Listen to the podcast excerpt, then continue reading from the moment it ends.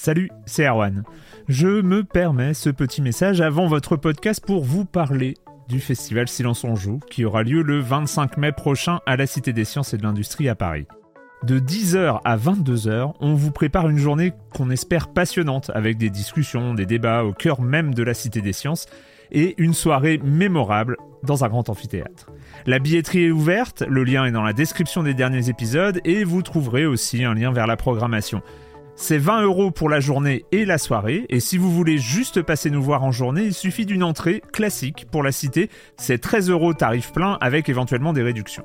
C'est la première fois qu'on organise un truc pareil et on espère vraiment que vous répondrez présente et présent. En tout cas, nous, on a très envie de vous croiser de rencontrer celles et ceux qui nous écoutent chaque semaine. Rendez-vous donc le 25 mai et je vous laisse avec votre épisode de Silence en joue ou de la bande-annonce ou de Gâchette gauche ou de Dans la boucle. Enfin bref, bonne écoute.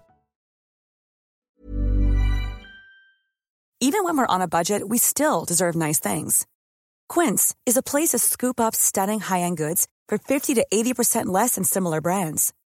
They have buttery soft cashmere sweaters starting at $50, luxurious Italian leather bags, and so much more.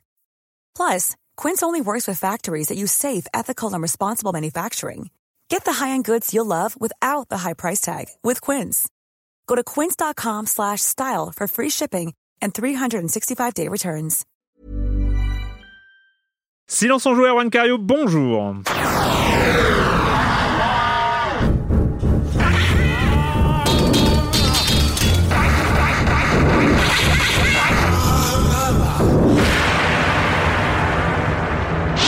Au programme cette semaine, on va parler de Hitman 2, de Pokémon Let's Go et de Diablo 3. Et puis euh, le reste du programme, vous connaissez le comme des comme, la chronique de Jérémy Kletskin, évidemment. Et je commence en accueillant trois de mes chroniqueurs favoris. Alors, le pilier et le mur porteur que je ne présente plus. Donc, euh, qui est quoi en fait euh, Je sais ça- pas. Bien savoir. non, le, le- le mur porteur est revendiqué par Corentin. hein. Ah, il a C'est- pris je trouve ça marrant de dire Euh, mur porteur. Voilà, c'est très On bien. dit jamais les murs porteurs de quelque chose, je trouve ça fun. Voilà. C'est vrai que c'est Donc, étonnant euh, comme. euh, ouais. Patrick Helio et Corentin Benoît Gonin des Ah 300. ça y est, on nous, on nous sort en duo maintenant. On va faire, Ah un- ouais, tu on veux- est, euh, on, va, on va prendre le point C'est le virgule, on va faire un fait, spectacle.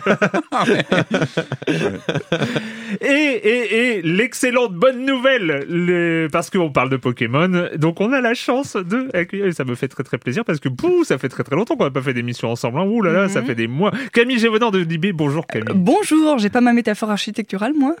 Je suis pas une Euh, fenêtre, une Voilà, porte. le Qu'est-ce qu'on peut piège. trouver Attention, là. C'est le, le, le boîtier à fusible, puisque Let's Go Pikachu, tu vois. Oh C'est pas mal, non? Ça fait Non. fonctionner toute la maison. Le boîtier à fusible. Ouais, je sais pas. Oui, le réseau électrique de la maison, tu vois, ou le réseau électrique de la ça, maison. ça fait un peu la personne qui fait sauter l'émission aussi quand même. Ah, Euh, bah, on ne sait pas, on va voir si- s'il y a trop de blagues. Il y a trop de blagues. Bon, en tout cas, ça fait super plaisir de te revoir dans Silence on joue, Camille. C'est Oh, Je cool. suis content d'être là aussi. Euh, on commence avec toi, Patrick, Ouais. avec la petite nouvelle, la toute petite nouvelle venue fait- de Sony. et qui a fait énormément de bruit cette semaine et à juste titre. Hein. On a appris par le site Variety que, bah, Sony euh, ne faisait pas du tout le 3 2019. Ce sont quelques mots comme ça balancés dans un micro, mais c'est très très lourd de conséquences. Ça, signifie beaucoup de choses en fait. Euh, donc a priori, donc Sony pas de conférence, c'était quand même le rendez-vous annuel, la conférence Sony, et puis pas de présence sur le stand. Il n'y a pas de stand Sony sur le, le- le salon de l'E3. J'imagine que bah, c'est une très mauvaise nouvelle pour les organisateurs du salon américain parce que bah, Sony, c'était, c'est voilà, bah, aujourd'hui sur cette génération, c'est le leader. C'est-à-dire que Yep. il avait, euh, moi, j'étais pas sur les derniers E3, mais il avait un stand de plus en plus gros depuis Mhm. quelques années. Enfin, c'est normal, à la hauteur aussi de sa place sur le marché. C'est vraiment un coup dur, je pense, pour le pour le pour le pour le, pour le salon de l'E3 en, en général.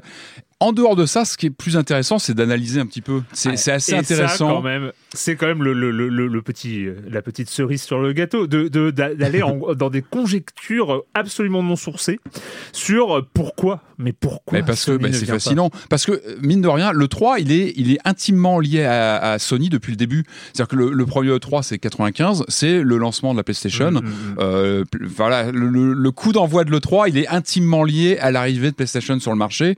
Ils étaient euh, voilà, sur le salon depuis toujours. Euh, ce qui se dit évidemment, ce qui paraît évident, c'est que là, on est dans une phase de préparation de la prochaine génération. C'est flagrant. Euh, le 3, il s'est passé beaucoup de choses hein, en 20, euh, 24 ans. 24 ans, c'est ça 23, 24 ans. Il s'est passé énormément de choses. Et quand on, on, on, analyse un petit peu ce qui a pu se passer, euh, on se dit bah, qu'effectivement, moi, moi, je serais dans un simulateur de constructeur de console, je pense que je ferais sûrement pareil. Je me dirais attention, là on rentre dans une phase très stratégique quand on va commencer à parler de la prochaine génération, quand on commence à dévoiler des, des specs ou des, des, idées sur la prochaine génération de consoles. Ce sont des moments qui sont très très importants. On se rappelle de l'annonce de la précédente génération, de la génération 8. Rappelez-vous, euh, PS4 et Xbox qui est, Xbox étaient présentés à quelques heures l'une de l'autre. Le gros ratage avec de le ratage évidemment de Microsoft et Ouais. puis surtout cette, euh, ce chambrage qui était très réussi de, de PlayStation rappelez-vous qui avait tourné je crois dans la nuit cette petite vidéo on voyait je crois le Ouais. boss de, de, de Sony qui disait bah regarde moi mon jeu je te le prête comme ça euh, qui était une réponse évidemment à toute la phase de DRM qu'avait commencé à expliquer Mhm. Microsoft ils s'étaient empâtés là-dedans ça marchait pas. Et Sony avait retourné le truc euh, de façon très intelligente en, réagissant comme ça très très vite pour euh, retourner ce qu'on en déduit, c'est qu'une conférence comme euh, une conférence de l'E3, c'est beaucoup de bruit où tout se passe en même temps, il y a beaucoup de choses, beaucoup d'annonces, tout peut se retourner très vite. C'est-à-dire que Mm. euh, une annonce, comme on l'a vu euh, sur euh, donc Xbox One, PS4, ça donne très vite le là de ce qui va se passer sur toute la génération. Hein, ça, se joue- ça se décide Bah, très, disons très vite. l'exemple de la dernière, de, de- des dernières annonces, c'est- alors après, ça s'est pas toujours passé comme ça. Pas toujours, mais là, c'est flagrant. là, là, c'était assez flagrant. c'est récent Parce et du qu'on se rappelle quand même que Microsoft et Sony étaient un peu à égalité Ah, sur bah, la génération d'avant. euh, ils avaient Sur 360 PS3, on était, on était, euh, on était vraiment sur. C'est euh, sur PS3 le temps. C'est PS3 qui a gagné sur le, le, sur le long terme, finish, mais ils ont, ils ont Oui, eu du mal, donc Mais- c'était mais vraiment- tendu. Et alors que euh, sur cette génération, il y a même pas photo. En tout cas, Enfin, ce qui ressort, c'est que c'est très compliqué d'avoir des conférences où on annonce des choses aussi importantes qu'un plan d'attaque sur une prochaine génération de consoles. Se retrouver avec des conférences collées l'une à l'autre, moi je comprends que ça peut être très, euh, très Mais stressant. Est-ce que c'est pas, est-ce coup- que c'est, euh, moi, j'ai une interprétation qui est totalement personnelle et absolument non sourcée, hein, mais est-ce que c'est pas euh, le fait qu'il prévoit peut-être que Microsoft présente le matériel Ouais. et que eux sont pas prêts et donc du coup autant ne pas Ah, se ça. mettre en face. C'est c'est euh, possible, mais et- de toute façon, je pense que c'est compliqué d'être en comparaison comme ça sur des annonces. On sait qu'il y a des choses, il y a, il y a aussi beaucoup d'effets de- d'annonces ces parce que de, de- de fait, s'ils sont pas là, c'est qu'ils ont pas de console à présenter. Ah non, ça je pense que non. Non, je pense que la- la- je pense à mon avis, hein, c'est vraiment mon Ah, ma, c'est ma bien. Non, mais c'est bien d'avoir des avis comme ça. Qu'à mon avis, ils veulent prendre la main sur la manière dont ils vont communiquer. C'est-à-dire qu'ils vont décider eux quand ils le font.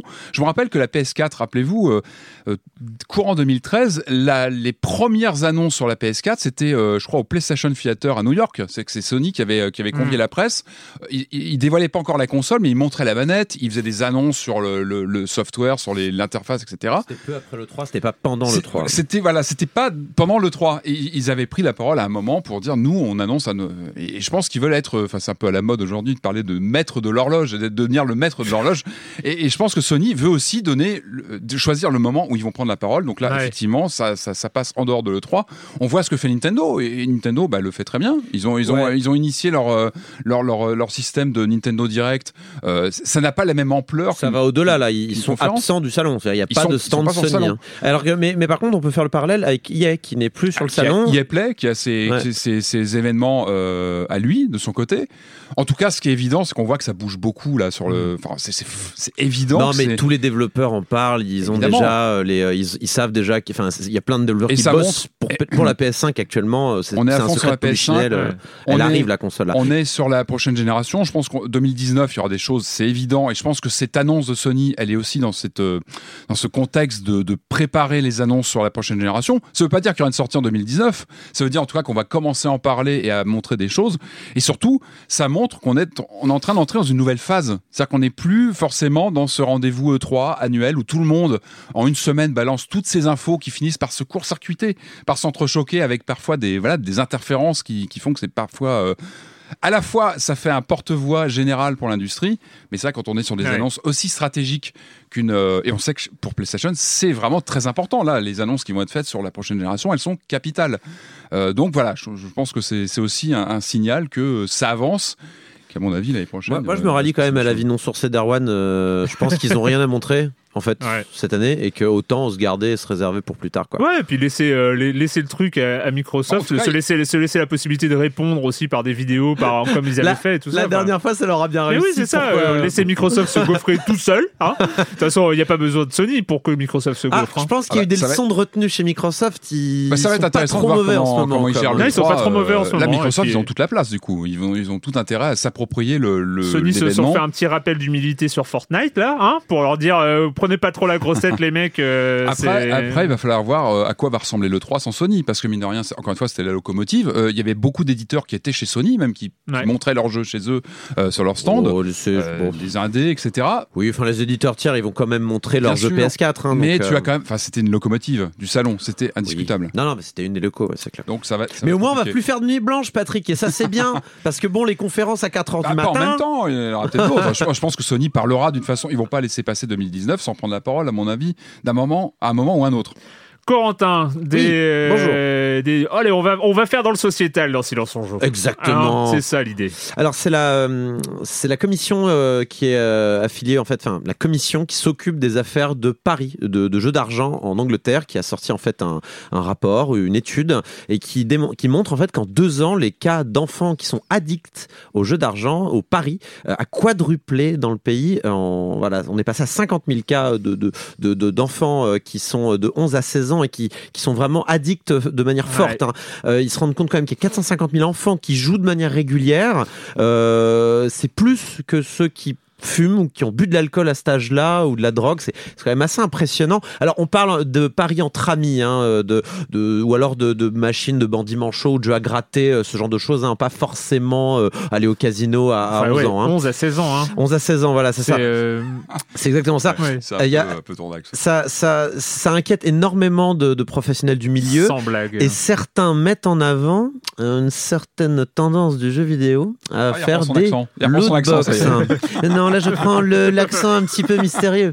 Mais voilà, donc euh, ils mettent en avant, en tout cas ils en parlent. C'est Ouais. évidemment pas la seule raison parce que là on parle quand même de l'Angleterre, de Royaume-Uni. le royaume des bookmakers. Voilà, le royaume des bookmakers, ou euh, sans foi ni loi, ou, euh, ou même il y a les, les barman, ont, les barman, enfin les, les gens qui tiennent des endroits où on peut parier ont déjà été tapés très largement sur les doigts parce qu'ils laissent des enfants parier. Mais ils mettent aussi en avant le fait qu'il y ait, attends j'ai le chiffre, un million euh, de, de- de- d'enfants qui sont exposés tous les jours à des mécaniques telles que les loot box, qui sont pour eux Insidieuses, euh, insidieuses qui peuvent s'apparenter à du pari. Hein. Donc les loot box, je rappelle, c'est ces fameuses pochettes surprises où vous dépensez euh, euh, souvent une monnaie virtuelle, euh, elle-même qu'on peut obtenir avec de la monnaie réelle euh, pour obtenir euh, des, des éléments de jeu, des, des, des- de la décoration, des personnages, ce genre de choses.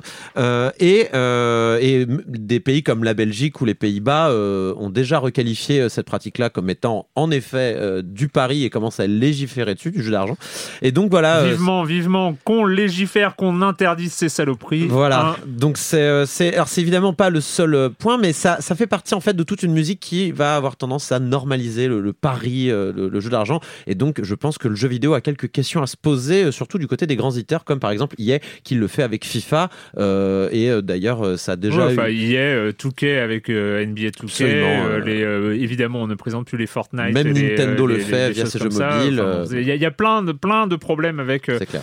Je veux dire, le micro-paiement marche bien, euh, quand, mais aussi marche bien en direct. Alors évidemment, ça marche mieux quand il y a du hasard. On sait très bien, le cerveau humain est de fait de telle manière que dès qu'il y a du hasard, eh ben, il y a de la tentation. Euh, mais on peut aussi imaginer, euh, moi je suis pas, absolument pas contre acheter des, des vêtements ou des, même des éléments de jeu avec des prix, avec des choses comme ça dans, dans un jeu. Le micro-paiement, ça, ça sert à l'économie du jeu vidéo, mais on enlève le hasard Moi, on parce que c'est une belle... On m'a fait une remarque intéressante, mais c'est quoi la différence avec les vignettes Panini finalement? Et mode, bah au moins les vignettes Panini, si tu voulais vraiment, tu peux acheter euh, à l'unité, au choix, euh, ce que tu veux. T'es... Alors que finalement dans ce jeu-là, t'es un peu obligé quand même d'acheter plein, plein, plein, plein, Non, plein, plein de. Qui s'est jamais pour, euh, rendu compte que les vignettes Panini c'était quand même une grosse escroquerie quoi Alors Non, moi j'avais on- la vignette Panini Pokémon quand j'étais petit. Bah oui mais c'est une grosse escroquerie. on avait- on n'avait pas les pourcentages de tirage de telle ou telle vignette. Non, c'est vrai qu'il y avait des euh, rares, euh, celles qui ouais, étaient ouais, dorées ouais. brillantes, mais c'est, euh, rappelle, mais, hein. mais on c'est, pouvait c'est- les commander à l'unité. on le sait, on le sait, même quand on est enfant et qu'on achète ces choses-là. Alors on a envie parce qu'en plus c'est l'argent des parents, donc c'est pas un peu pour ça qu'on les achète. Mais mais on sait que c'est, c'est une escroquerie. Enfin c'est, C'est c'est... plutôt un investissement. Je pense qu'aujourd'hui, ça vaut vaut une fortune, un Mais album pas Panini euh, des années 80. Non, je pense euh, du non, complet, Pas- non pas Ça a pas de cote. On, on euh, achète plutôt le- le- le- l'expérience de découvrir euh, un unboxing. C'est plutôt ça qu'on achète. Et rapidement, euh, euh, la palme de la pire com, encore une fois, Activision. hein, de la pire connerie ont- aussi, parce voilà, que qui ont sorti euh, Spyro Reunited Trilogy. dis trop de gros mots dans ce début d'émission. Oui, attention, attention. Faut, faut que je fasse Attends, gaffe. on va, ça va taper sur les doigts. Euh, pense à la jeunesse. Du coup, ils ont sorti leur jeu. Le jeu marche très bien d'ailleurs. Il marche mieux que Fallout, bizarrement. hein, dans tous les sens du terme, d'ailleurs, commercialement, tout comme le jeu tout court, hein, qui marche moins bien. euh, Fallout, il a plein de bugs. Mais en tout cas, il n'y a pas de sous-titres dans le jeu. Pff, Pourquoi? On ne sait pas. Alors, du coup, il y, a des, euh, y a des gens qui euh, se posent la question, mais quand même, pour les sourds et malentendants, c'est un peu embêtant. Alors, comment. Euh. Comment, comment vous comptez C'est un oubli peut-être? Il y a moyen de régler ça? Et un, un représentatif, un porte-parole d'Activision qui a dit Ah non, non, c'est un choix. Hein Pardon C'est un choix Ah oui, euh, c'est une décision qui a été prise en interne. Euh, alors, vraie citation cette fois-ci il n'y a pas de standard de l'industrie pour les sous-titres. Voilà. Je pense que c'est le genre de choses qu'il ne faut pas Non, dire. c'est incroyable. Enfin, c'est ça, ça coûte que dalle. C'est C'est euh, clair. enfin. Et, euh, et à noter que Crash Bandicoot, aussi édité par Activision, n'avait pas de sous-titres non plus. Donc, euh, récidiviste, que T'as combien de lignes Mais de il dialogue il parle Crash Bandicoot. Crash Je sais pas. Oui, t'as raison. Est-ce qu'il- Oui, alors non, lui-même On- ne parle pas, mais je crois que sa petite sœur parle ou sa copine D'accord. parle, je sais plus quoi. Bref, Euh, mais c'est pas cool parce qu'en plus, Spyro est plus bavard, peut-être, non? Ouais, Je connais moins. Spyro. C'est mais- possible que Spyro soit Mais plus bon, bavard. enfin, c'est Ou les autres. Mais on est dans une tendance actuellement où même Microsoft fait des efforts pour rendre les jeux Mais euh, accessibles. euh, À euh, saluer d'ailleurs. saluer, Insomniac, euh, a fait son Spider-Man ultra méga accessible avec Yep. plein d'options pour les, les personnes euh, qui peuvent pas par exemple faire des QTE ou ce genre de choses. C'est un vrai débat en- Mm. actuellement qu'on a là et qu'on pourra même reparler avec Pokémon tout à l'heure euh, parce que c'est un des problèmes de Pokémon. Mais euh, voilà, rendre le jeu accessible pour tout le monde en ce moment, Ouais, c'est C'est c'est plutôt- ouais, c'est c'est dans l'air du tendance et heureusement. Tiens, Et heureusement que c'est une- tendance. C'est une bonne chose, mais d'où tu bosses dans la com d'Activision, toi, et que t'as pas compris ça et que tu dises ce genre d'énormité, c'est pas possible. C'est Bref, clair. foutez des sous-titres Ouais, dans tu fais Spyro. profil bas au moins. quoi. Mais c'est clair, tu fais Ouais. profil bas. Et puis tu dis, euh, tu dis, bah, on va revenir vers les développeurs pour euh, essayer faire- de, voilà. de voir ce qu'on peut faire. Enfin, c'est à un moment, il faut aussi apprendre à reconnaître ses erreurs, mais euh, c'est pas, Activision ça. ouais, ils, se, croient encore un peu trop plus puissants qu'ils ne sont. moi j'ai voyé Ils ont fait les versions, euh, les versions PlayStation. Elles, elles étaient pas sous-titrées les versions Agila. Je sais pas, je les vois sous-titrées. Euh, je sais Peut-être que je me trompe. hein, mais Alors là, euh, peut-être, peut-être bien. je Et sais euh, pas, j'ai l'impression de les voir sous-titrés. euh, alors, par à contre, vérifier. Tout ça, c'est à vérifier. sur le plan de la localisation, ils ont localisé le jeu en plein de langues où ça n'était pas originalement. Voilà, D'accord, bon. signaler quand même. Mais bon, c'est un peu naze quand même. C'est étrange. Surtout qu'ils ont les textes du coup. Ça a été. Bah euh, oui. On pourra reparler des Phoenix Wright aussi un jour si tu veux. Le com des com de la semaine dernière, euh, avec une petite remarque de Yo-Yo sur le Lego d'ici. Je me le garde sur le coude, peu, sous le coude, pas sûr, sous. Euh, ouais, peut-être. Surtout les Lego. ouais, surtout, surtout les Lego. Euh, Peut-être pour Noël, ça reste quand même une valeur sûre pour les enfants de Ouais, 5 à 10 ans. Euh, je joue Oh, encore. même les plus euh, vieux, hein. même, euh, même les beaucoup plus vieux. Je sais, Patrick, je ne parlais pas de toi, je parlais des enfants de tête, 5 à Patrick, 10 ans. Tu peux laisser les enfants jouer, s'il te plaît. ils ont c'est- droit- tu peux leur laisser- jouer aussi. hein. Ouais, tu peux leur laisser les jouets, euh, Ah c'est- ouais. t'es pas obligé. Patrick à Noël, il ouvre tous les cadeaux. Et je trie. Et après, j'y sais vu. Voilà. Je joue encore régulièrement et très volontiers avec mon fils euh, le plus jeune à Lego City Undercover, sur lequel on a passé plus de Excellent. 40 heures, mais toujours pas chopé la moitié des briques dorées. Euh, c'est juste, je signale ça parce que c'est vrai qu'on est euh, les, excellent, les c'est un parents, GTA euh, les like, parents euh, peuvent être à- surtout dans cet âge-là entre entre 5 et 10 ans, c'est un peu un âge un peu compliqué pour euh, pour trouver des, jeux vidéo ouais. et c'est vrai, c'est vrai que la, la série des Lego euh, là-dessus, euh, tout comme Minecraft, que- tout comme euh, d'autres choses comme les Pokémon dont on va parler, euh, générale, ça, euh, euh, ça fonctionne. Et ils sont très sous-titrés. bien. Après, après le, le truc aussi, Ouais. c'est que sur Lego DC Villains, euh, il y a tout le lore qui est aussi assez intéressant et qui est peut-être pas hyper accessible Pour les enfants, euh, ça c'est pour avec les parents, tu joues, enfin, les- voilà, tu c'est tu ça. expliques, mais c'est jamais méchant. C'est aussi l'intérêt, c'est que voilà, t'as jamais de violence par définition avec les Lego, Oui. donc même quand tu as ce jeu sur les méchants, ça, ça aurait pu être un petit peu, mais non, pas du tout, c'est très gentil. Mais voilà, c'est fun à jouer, moi je. Et quand même, et quand même, un petit commentaire qui n'a pas eu lieu dans les forums officiels, qui était euh, un petit peu muet quand même hein, sur euh, l'émission de la semaine dernière. Peut-être que Ah. personne, enfin, il n'y avait pas beaucoup de gens qui avaient joué à l'excellent Do Not Feed the Monkeys. J'espère qu'il y en aura plus du, du coup. Euh, mais nous avons eu des nouvelles de sur euh, Twitter euh, du compte euh, Ficturama. Ficturama, c'est le studio qui a développé Do Not Feed the Monkeys. Et alors là, je vais faire un comme des comme en anglais.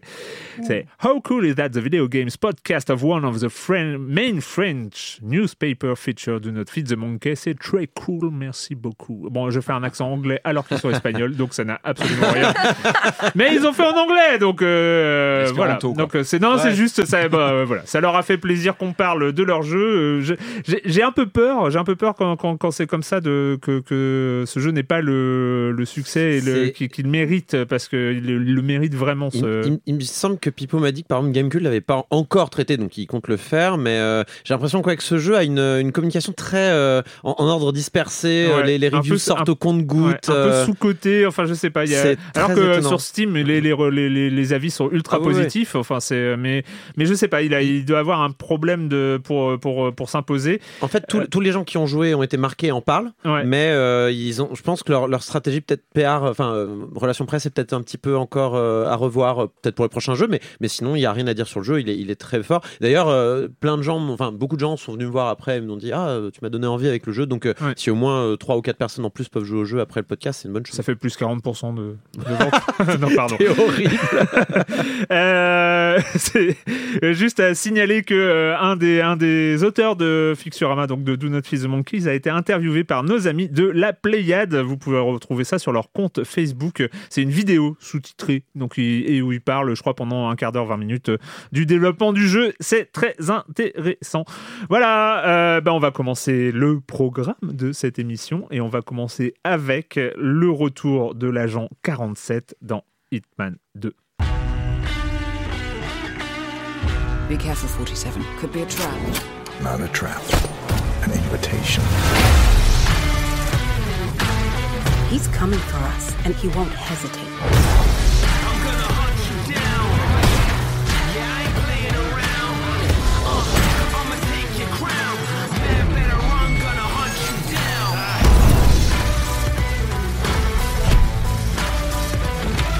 Ça va pas nous rajeunir. Euh, Hitman, le premier, c'est quand même de- en 2000. Oui, c'est une série a- c'est facile à compter du coup. C'est vrai, c'est facile à compter. Tiens, quand on sera en Attends. 2000, quand on fera Silence on joue euh, 1347 en, en 2150, euh, on dira bah il a 150 ans Hitman. Voilà. Eh, c'est pratique. C'est pratique.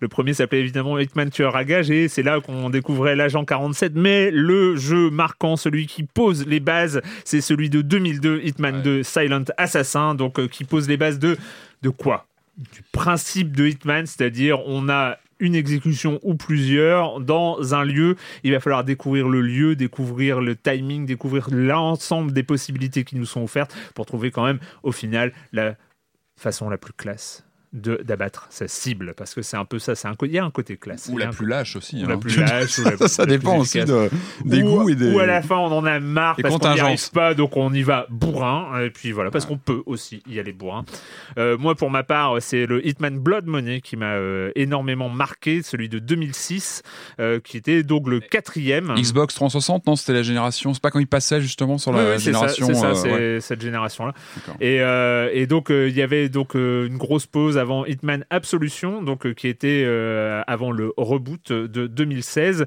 2016 un peu étrange parce que Hitman arrive par épisode, donc euh, c'est le côté Square Enix donc qui euh, tentait ses formats par épisode euh, sur Life is Strange ou, ou- ou d'autres choses, mais ce n'est pas Death, un Death is Strange pour Ouais. Hitman du coup. c'est ça. Tout autre genre quand même. hein. mais, euh, qui arrive, qui arrive à, qui arrive bien, qui a convaincu pas grand monde parce que ça a priori ça a été un quoi. ouais, ouais, succès d'estime, succès critique, mais là gros retour de l'agent 47 dans Hitman 2. Corentin, parle-nous-en. Je suis très content que tu aies fait l'historique parce que c'est mon premier Hitman. Ah bah oui. Donc, voilà, euh, je, je sentais bien qu'il fallait que je fasse une. Moi, j'étais un peu perdu euh, quand euh, bon, je me suis dit, allez, allez, on va Hitman, ça a l'air bien, pourquoi pas, les gens aiment bien, le, les- le format épisodique. Enfin, moi, j'en avais entendu beaucoup de bien en Mm. tout cas. J'avais vu aussi quelques quelques scènes cocasses sur les réseaux. Ça, c'est le genre de truc qui se partage bien en général. Et donc, j'y allais Les un petit 47 peu. euh, bouteilles de propane, non, tu l'avais pas fait celle-là Non, Non, il y a un, un- y a une vidéo qui, qui a beaucoup marché sur YouTube. Je crois que c'est donc c'était euh, issu de, de ce de ce Hitman 1 où en fait il, il- il y a quelqu'un, il y a un- donc une cible qui joue au golf Ouais. et il faut euh, genre buter la cible et euh, éradiquer le virus. Et donc le mec avait placé 47 ou 57 bouteilles de propane et, avec, et le mec fait son, son geste de golf. Ça commence à par exploser lui donc cible et machin et après réaction en chaîne jusqu'à jusqu'à Jusqu'au sous-sol où le virus est détruit donc en, en un seul geste. Je vois très bien, je vois très bien de quoi il s'agit. Euh, donc euh, très bonne, euh, enfin j'y allais vierge quoi sur Mm. ce Hitman. euh, Je j'avais pas d'a priori ni positif ni négatif. Euh, J'avais quand même souvenir que Absolution, on avait parlé aussi, euh, avait mis en place ce système un petit peu de, de, de map un peu fermé ou avec plein d'éléments et le but Ouais. c'est de les faire interagir les uns avec les autres pour atteindre euh, sa- son objectif, que ce soit un assassinat ou, euh, ou un truc à détruire comme un virus par exemple dans certains cas. Et donc bah, j'y suis allé tranquillou et waouh, c'est cool, c'est vraiment sympa. Je m'attendais à un truc très sérieux en fait. Euh, Je m'attendais à quelque chose de, Ouais. de froid, euh, de, de très À intéressant. l'image du personnage principal. Exactement. Les premiers jeux, hein, les premiers jeux, euh, enfin, ils étaient Ouais. assez. euh, Ah, il y avait, musique il y avait toujours ce côté pince sans rire quand même dans les mais exécutions. moins, moins Ouais, appuyé. ouais. mais, Je- da- c'est- apparemment, de ce que ce qu'on a dit, c'est que ça arrivait un peu plus tard euh, que les tout premiers jeux, mais que ça arrivait assez vite quand même. Ouais. Avec notamment, je me souviens plus, il y avait un key art d'un des jeux où on voyait euh, l'agent 47 avec un mec dans son bain et lui qui a juste un, un, un toaster dans la main, un, un grille-pain. Ouais. Donc on sait ce qui va se passer, Ouais. quoi. Donc euh, oups, le- l'accident bête. Et donc, euh, donc j'y suis allé euh, complètement vierge et donc je me suis laissé porter par finalement un jeu qui est très très drôle, mais vraiment très très drôle. Donc euh, on arrive, on est largué dans une map, donc il y a une histoire, mais honnêtement on s'en fiche. On est largué dans une map, c'est le point, si on veut être. euh, je- voilà, c'est qu'ils essayent quand même. Je, je, je fais une micro parenthèse, hein, mais ils essayent à certains moments de se présenter comme étant une expérience aussi narrative. Il faut découvrir le passé de l'agent 47 avec des machins, des, des clients secrets qui commandent des trucs à d'autres clients qui Ouais. machin. Ça, on s'en fout. en On fait. ne comprend rien. Donc Voilà. euh, c'est, on oublie, on oublie, et puis on a des cibles. on profite le- quand même du doublage que je trouve super parce que la voix de 47 et de son agent là sont de va- liaison. ouais. Moi, je suis en mode ASMR. Allez-y, ouais, parlez, euh, parlez des opérations. euh, super, j'adore. Euh, mais c'est vrai qu'ils ont des voix hallucinantes. Enfin, et puis leur petit accent euh, british, là, moi, j'adore. Euh, du coup, euh, donc on est largué dans une map, euh, dans une destination. Donc c'est un système de destination, ce qui donne un peu cet aspect voyage qui est Mm. sympa.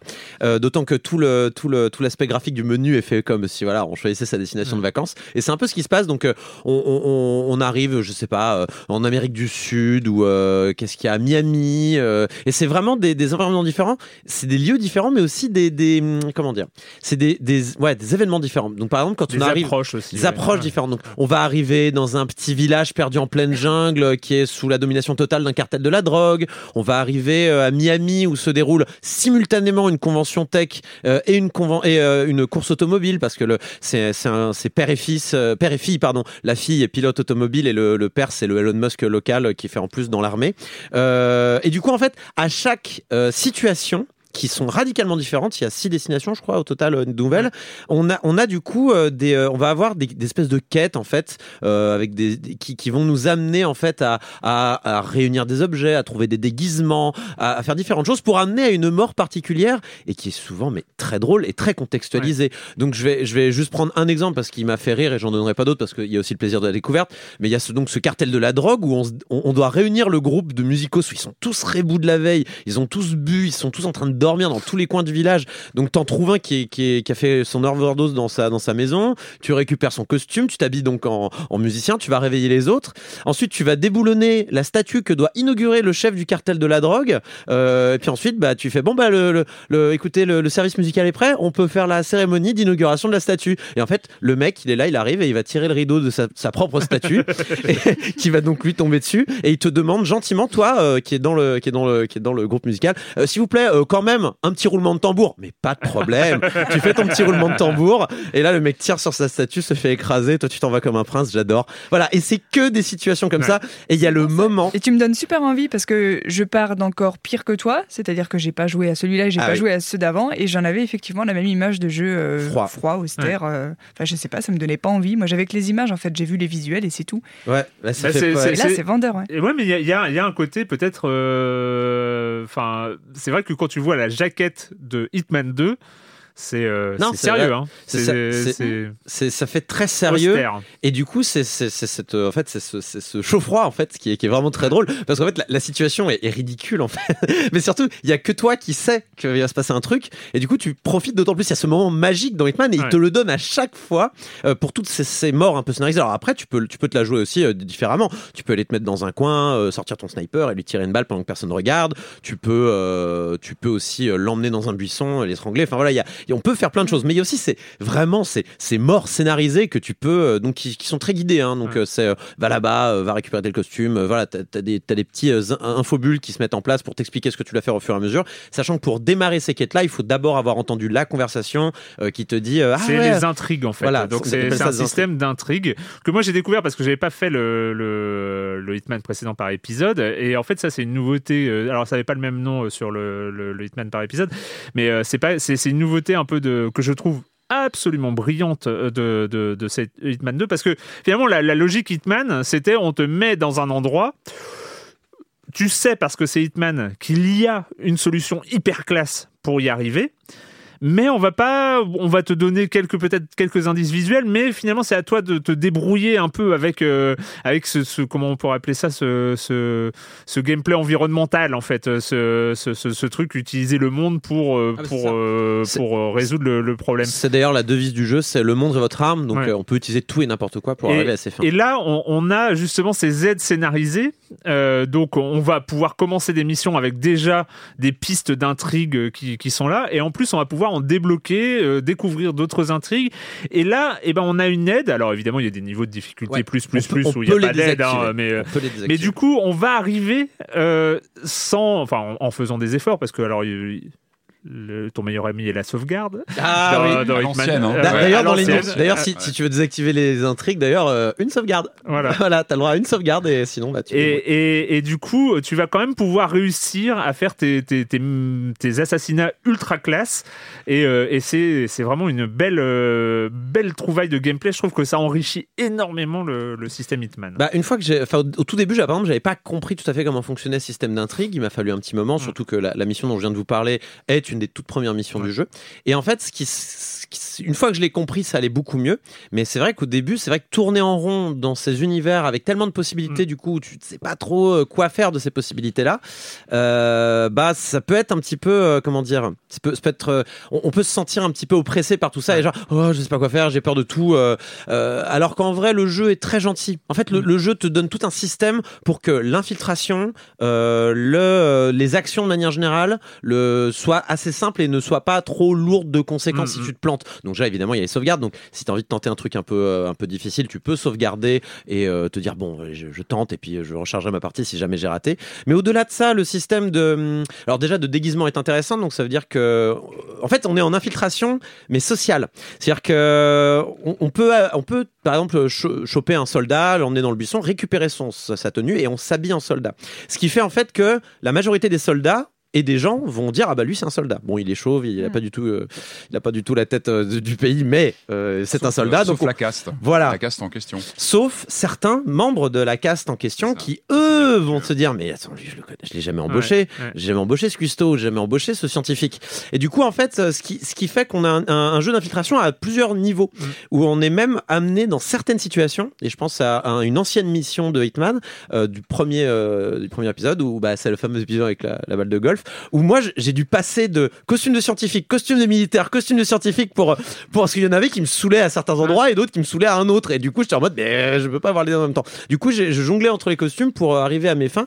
Et, euh, et, et du coup, il y, a- il y a cet aspect vraiment infiltration à plusieurs niveaux qu'il faut savoir gérer et qui est super marrant à jouer en plus parce que oh j'en ai marre, je vais faire livreur. Et euh, du coup, bah c'est ouais, d'un seul coup, il y a un autre chemin qui s'ouvre parce que tu vas avoir accès au backstage et plus à, à- tu seras plus invité, donc euh, tu vas pas euh, pouvoir rentrer par la porte principale mais par l'entrée des artistes. Enfin, il y a plein de façons de faire et qui sont sympas.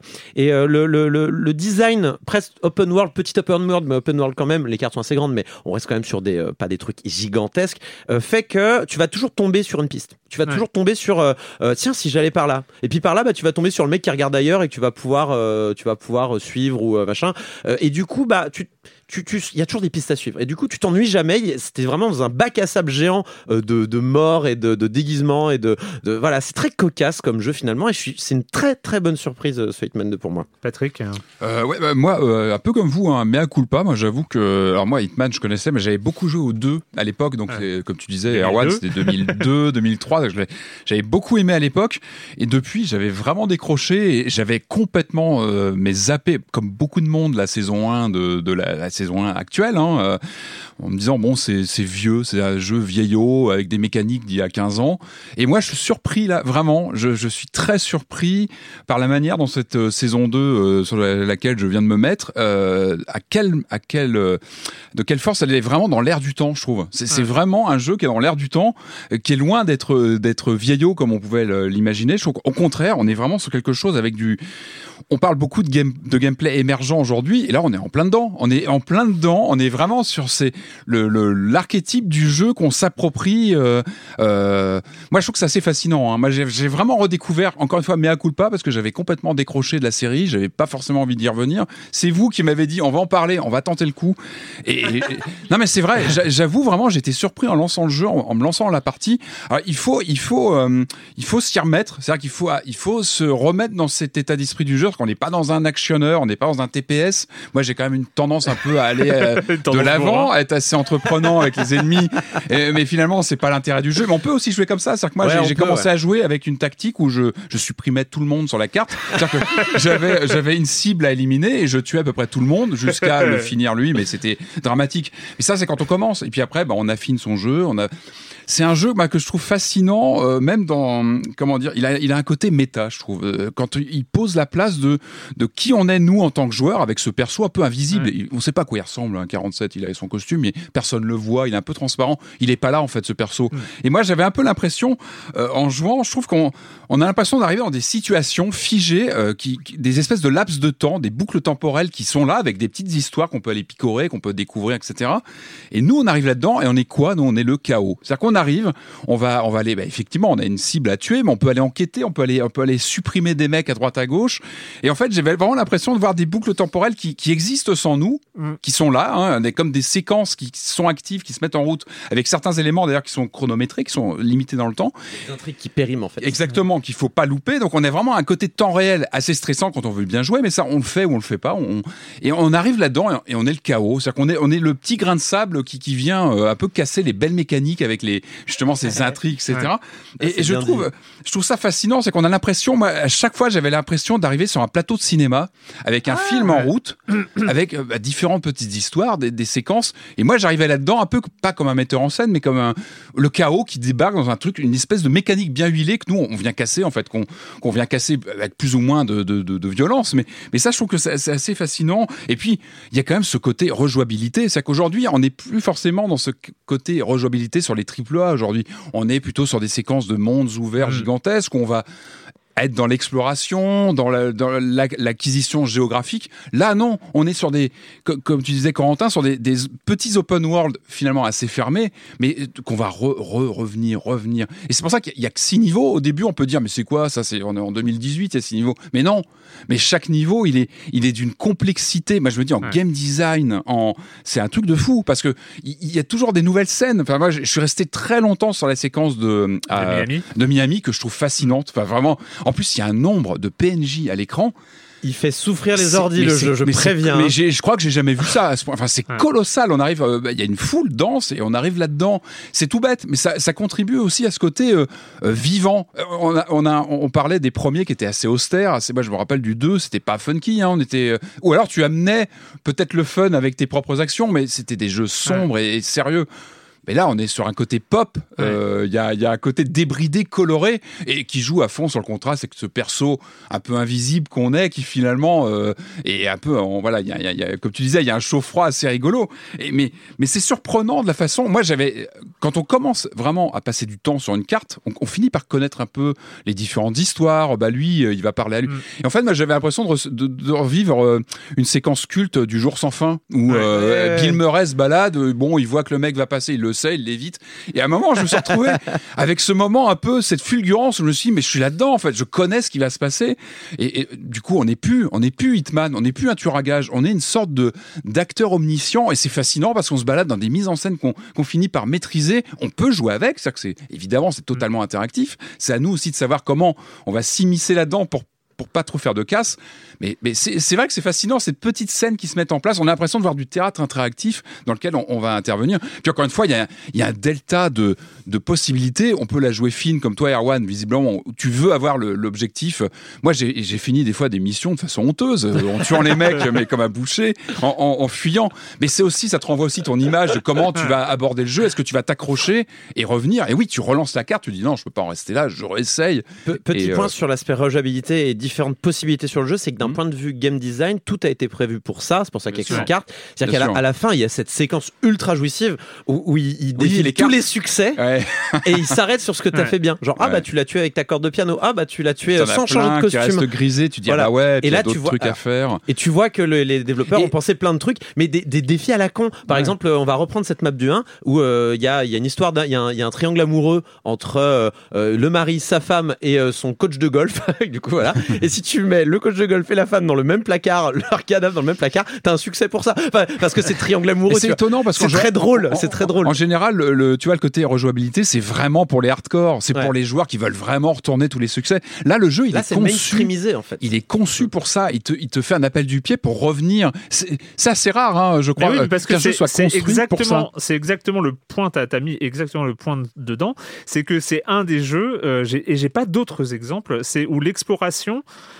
est, est en quatre dimensions. Oui, oui, le C'est-à-dire qu'en fait, on doit e- explorer l'espace, on doit s'approprier l'espace, mais on doit 4D. aussi s'approprier 4D. le temps.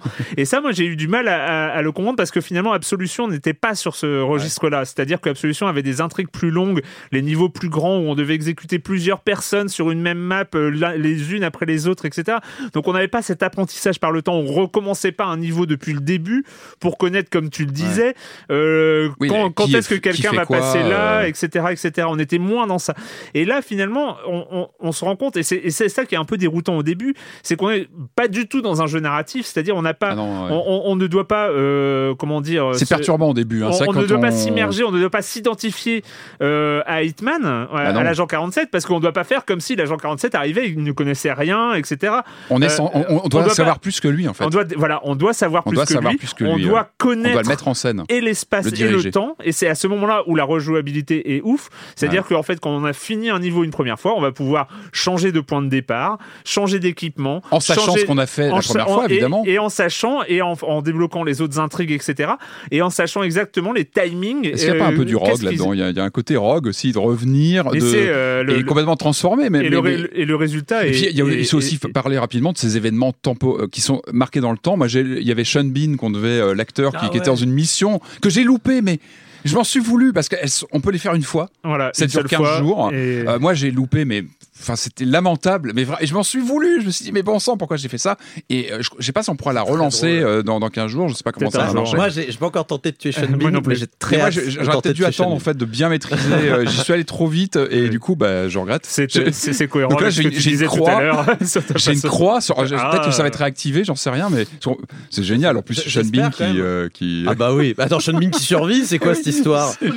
Ah ouais, non, c'est terrible. terrible. Mais c'est c'est vrai que euh, ouais. Bon, c'est- je c'est pense que vraiment- euh, Puis, si vous euh, hésitiez encore, euh, ce faut Hitman rappeler, il y a aussi 2, la possibilité de rejouer à toutes les cartes du premier, donc de la première saison que beaucoup de gens ont loupé. pour la hein, version. euh, si vous l'avez, plus, si vous, plus. si vous avez la saison 1, je crois qu'il suffit de rajouter 10 euros. Si vous ne l'avez pas, c'est 20 euros. Donc je ça crois, un truc comme ça. multiplie le nombre de cartes. Ouais. euh, ah bah il y c'est a par deux, hein. Paris, ça double, etc., ça double euh, le contenu. Donc, Et euh, c'est c'est énorme. Et euh, vous dire quand même, il y a eu un changement d'éditeur. C'était Square, là maintenant c'est Warner qui a été repris. Donc c'est un jeu qui a eu quand même une vie assez compliquée, Tout à fait. mais qui est toujours là. Et c'est toujours, Et qui est euh, toujours là. Bon, il y aurait plein d'autres choses à dire, mais, c'est fascinant. ouais, C'est assez c'est fascinant. euh, C'est validé, hein. ouais, c'est va- c'est ultra validé Hitman 2.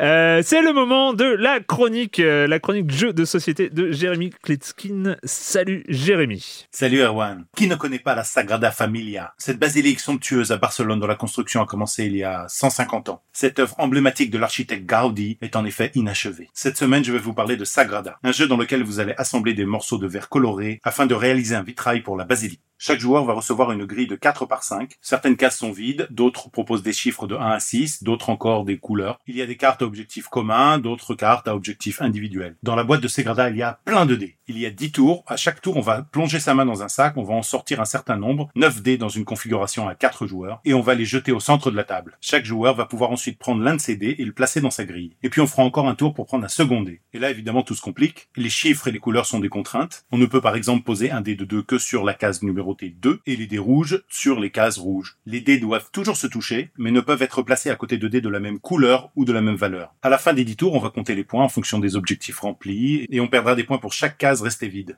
Et j'entends déjà les auditeurs les plus attentifs de Silence on joue me dire, mais ce jeu ressemble quand même beaucoup à celui qui a été chroniqué il y a quelques semaines, à Azul. Et moi de répondre, bah oui, euh, c'est vrai. Il y a vraiment beaucoup de points communs, déjà le thème, et puis quand on passe rapidement sur la mécanique des jeux, ça peut avoir l'air de se ressembler. Mais quand on rentre dans les détails, les expériences sont quand même assez Azul est sans doute un poil plus accessible, Sagrada est lui sans doute un poil plus gamer. On est dans les deux cas en présence de très bons jeux. Et Sagrada a été très bien reçu. Moi, je vous le recommande. C'est un jeu pour 1 à 4 joueurs pour des parties d'environ 30 minutes. Les auteurs Daryl Andrews et Adrian Adamescu. C'est édité chez Floodgate. L'illustration sur la boîte, c'est un vitrail en forme de rosace. Il ne passe pas inaperçu dans les boutiques. Et moi, je vous dis à bientôt pour parler de pions, pour parler de dés, pour parler de cartes, pour parler de choses sensuelles, pas froides comme le plastique des manettes. Bye bye. Plastique et manette n'est pas toujours froid. hein, il- Sa thérapie, en fait. euh, c'est ça, en fait. C'est ça.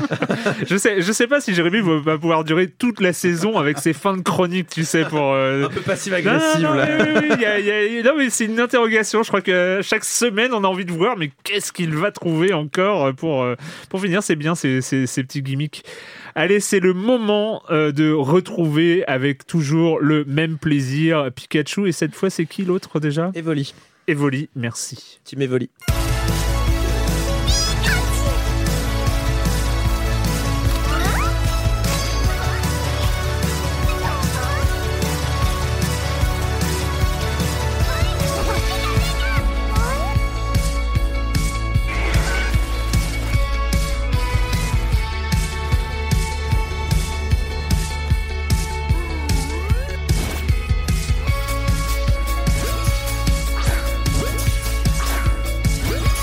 Euh, est-ce qu'on rentre direct dans le débat? Est-ce que c'est un vrai Pokémon? Est-ce que c'est. euh, non, mais. C'est un vrai Pokémon puisque c'est exactement le même que le premier. Juste un truc sur la musique, là, moi j'aurais bien aimé qu'il y ait cette musique sur le jeu. Mais Ah c'est- oh, bah, je sais pas, ça aurait changé un peu les choses. C'est un peu rock and roll quand même. Ah, c'est Mais, la euh, musique de la pub, la- c'est ça ou... Oui, c'est la musique du trailer. Ah. C'est leur nouvelle façon euh, de faire des pubs euh, un petit peu waouh waouh application euh, de la Silicon Valley là. Après les musiques sont bien moi je trouve. mais- Oui, bah, c'est exactement la même qu'il y a 15 ans, quoi. C'est ça. Donc, euh, c'est exactement le même jeu qu'il y a 15 ans, c'est exactement les mêmes personnages qu'il y a 15 ans, les mêmes villes, jeu, les pardon, gens. parce que moi j'ai pas suivi, c'était lequel Bah, les premiers c'était donc euh, Pokémon euh, bleu, Oui, rouge, et, et après il y a eu et après il y a eu le jaune Donc qui là, avait la particularité de au lieu de choisir parmi trois Pokémon au début, tu te Pikachu. retrouves avec un Pikachu qui te Mm. suit euh, et qui marche derrière toi comme dans vois à l'écran, en comme fait. dans le dessin animé, ouais, voilà. Donc là c'est celui-ci qui est repris. Là, c'est celui-ci. Et là, ça. Alors, comme les Pokémon vont toujours deux par deux, bleu, rouge, soleil, lune et compagnie, là, il y a Pikachu et Evoli. Evoli étant. Sauf que le jaune n'avait pas de, de- Pokémon de- mignon. de binôme. Non, c'est vrai à l'époque, sur Game Boy. Non, Mais C'est normal c'était le troisième. En fait t'avais bleu, rouge, Ouais, le jaune, tout comme il y a Ouais. émeraude, rubis, saphir, émeraude en fait. D'accord. Oh. Ah, tu, tu, tu te la joues pas hein. Non, mais c'est- eh, je pose des questions. Moi, sur Pokémon, je pose des questions. C'est tout ce que je sais faire. Donc, Donc là, en gros, c'est une réédition euh, de la première génération de Pokémon avec les premiers Pokémon. Et si tu y as joué, moi j'ai joué une fois à la bleue, une fois à la jaune. J'ai vu ma sœur jouer à la bleue, j'ai vu ma sœur jouer à la jaune. Donc j'ai l'impression de l'avoir déjà joué quatre fois. Et là, c'est donc ma cinquième fois. Et je peux réciter les dialogues à l'avance quand je rencontre les personnages. Ce qui a un côté un petit peu pénible quand on a une euh, grosse expérience de Pokémon comme ça parce que, parce que tu te fais un peu chier quand même. Mais euh, c'est super joli et c'est non mais déjà rien que pour le, la découverte en mode touriste, euh, c'est chouette de redécouvrir tout ça avec les graphiques de la Switch. Mm. Euh, Premier Pokémon en HD d'ailleurs. c'est le premier Pokémon en HD, ouais. Et c'est super d'avoir euh, des cinématiques avec euh, avec Pikachu qui euh, qui te qui t'interpelle en disant viens on va voir à l'avant à la, à la proue du bateau. La proue c'est devant c'est ça? Oui. Ouais. Euh, Pro et Poup, oui, c'est ça. Il doit y avoir un super panoramique et tu vas et puis là t'as, euh, tu vois le paysage et il y a Pikachu qui regarde au loin et tu te as l'impression que t'es Leonardo DiCaprio il fait Pika Pika avec, euh, avec un- mais non, mais, les, avec euh, ses cris en plus sont HD aussi quoi c'est euh, les mêmes le même le même genre de cris et de discours de Pika Pika Pikachu qui te HD dans la faisait dans, la, manette, dans le hein dessin animé Il n'y a pas les vibrations HD, les fameuses vibrations HD de la manette, non? Non, Non, j'ai pas l'impression enfin je Non. les connais pas mais euh, Les, que les manettes t'électrocutaient pas euh, quand tu tenais ton Pikachu hein. Ça- ça- non Bon voilà, la base c'est ça en fait, c'est euh, c'est la même chose qu'avant. Et alors, euh, donc la principale, le principal changement par rapport aux vieux jeux qui sont pas juste remis en HD, c'est que c'est fait pour attirer clairement les joueurs de Pokémon Go sur smartphone. Et le jeu il est fait pour eux, c'est-à-dire euh, vous avez bien aimé euh, attraper des Pokémon dans la rue, et ben maintenant testez un vrai jeu vidéo, prenez une vraie manette et vivez une aventure avec un début, une fin et tout ça. On rappelle donc euh, Pokémon Go, l'événement incontournable de l'été 2017. Ouais. Mm. 17, Ouais. 16 16. 16, 16, Ouais. 16, oui, 2016, Très bien. Ouais, euh, ans, qui, avait un- qui avait donc euh, captivé euh, des dizaines de millions de joueurs, qui avait été un phénomène de records, société euh, euh, pendant le, en tout cas, bon, mois de juillet et début août 2016. Ça a été, euh, ça a été complètement dingo. Et c'est vrai qu'il y avait cette idée derrière enfin euh, de, de voir déjà c'était la puissance la démonstration de la puissance de, de cette licence Pokémon. Et ensuite de de- d'attirer d'autres joueurs vers Pokémon. Il fallait euh, convertir finalement euh, ces gens à, à- à C'est des les joueurs de Candy Crush qui se sont mis à jouer à Pokémon. voilà, et donc et leur faire découvrir, oui, bah, Pokémon Go c'est bien, mais est-ce qu'on Là, va les- arriver à leur faire découvrir des Ah. un vrai jeu Pokémon Et Pokémon. Let's Go et Pokémon Let's Go c'est arrivé pile poil là-dessus. Et donc ce que ça reprend, c'est la mécanique de capture euh, de du jeu. capture de Pokémon, ouais. C'est-à-dire que contrairement aux jeux Pokémon classiques où euh, c'est vraiment un combat au tour par tour contre le Pokémon sauvage, tu l'affaiblis petit à petit, une fois qu'il est faible, tu lui envoies une Pokéball et tu croises les doigts pour que ça marche. Euh, là, c'est comme tu fais avec ton téléphone avec Pokémon Go. Euh, tu t'occupes pas de, de sa santé ni rien, tu t'occupes pas de si c'est un Pokémon euh, fort, faible, gros, petit. Euh, tu bourrines en lui lançant des Pokéballs à la tête jusqu'à ce qu'à un moment ça marche. Et, t'as- Et- ouais, et t'as- tu achètes, tu trouves des Pokéballs c'est dans ton inventaire. Les Pokéballs, euh, elles arrivent Ouais. toutes seules. Tu Ouais. peux en acheter dans les boutiques, euh, t'en trouves par terre, les gens t'en donnent à chaque fois que tu gagnes un combat. À un moment, tu regardes ton inventaire, t'en as 250, t'as pas compris comment. Il y a même des PNJ qui sont là pour t'en refiler si t'en as plus. Enfin, c'est- Ouais. gratuitement. Très bien, merci monsieur le PNJ. Et alors le truc, euh, donc le truc marrant, c'est euh, il y a une euh, manette spéciale qui est euh, qui est La un Pokéball accessoire. Plus. La euh, Pokéball Plus qui peut être achetée pour jouer avec ce jeu. Euh, c'est une petite Pokéball en fait qu'on a dans la main et dont le, le bouton, le bouton des Pokéballs, euh, le, le- le petit rond au milieu là, en fait est un joystick. Il y a un deuxième bouton caché pour, sur le dessus et euh, t'as ça dans la main à la place de ta manette. mhm. Euh, t'avances avec et quand tu captures le Pokémon, tu diriges ta Pokéball. En fait, c'est la première fois que je vois une manette non allongée de forme sphérique, mais qui a, qui a un capteur de mouvement et euh, que tu peux pointer vers ton écran.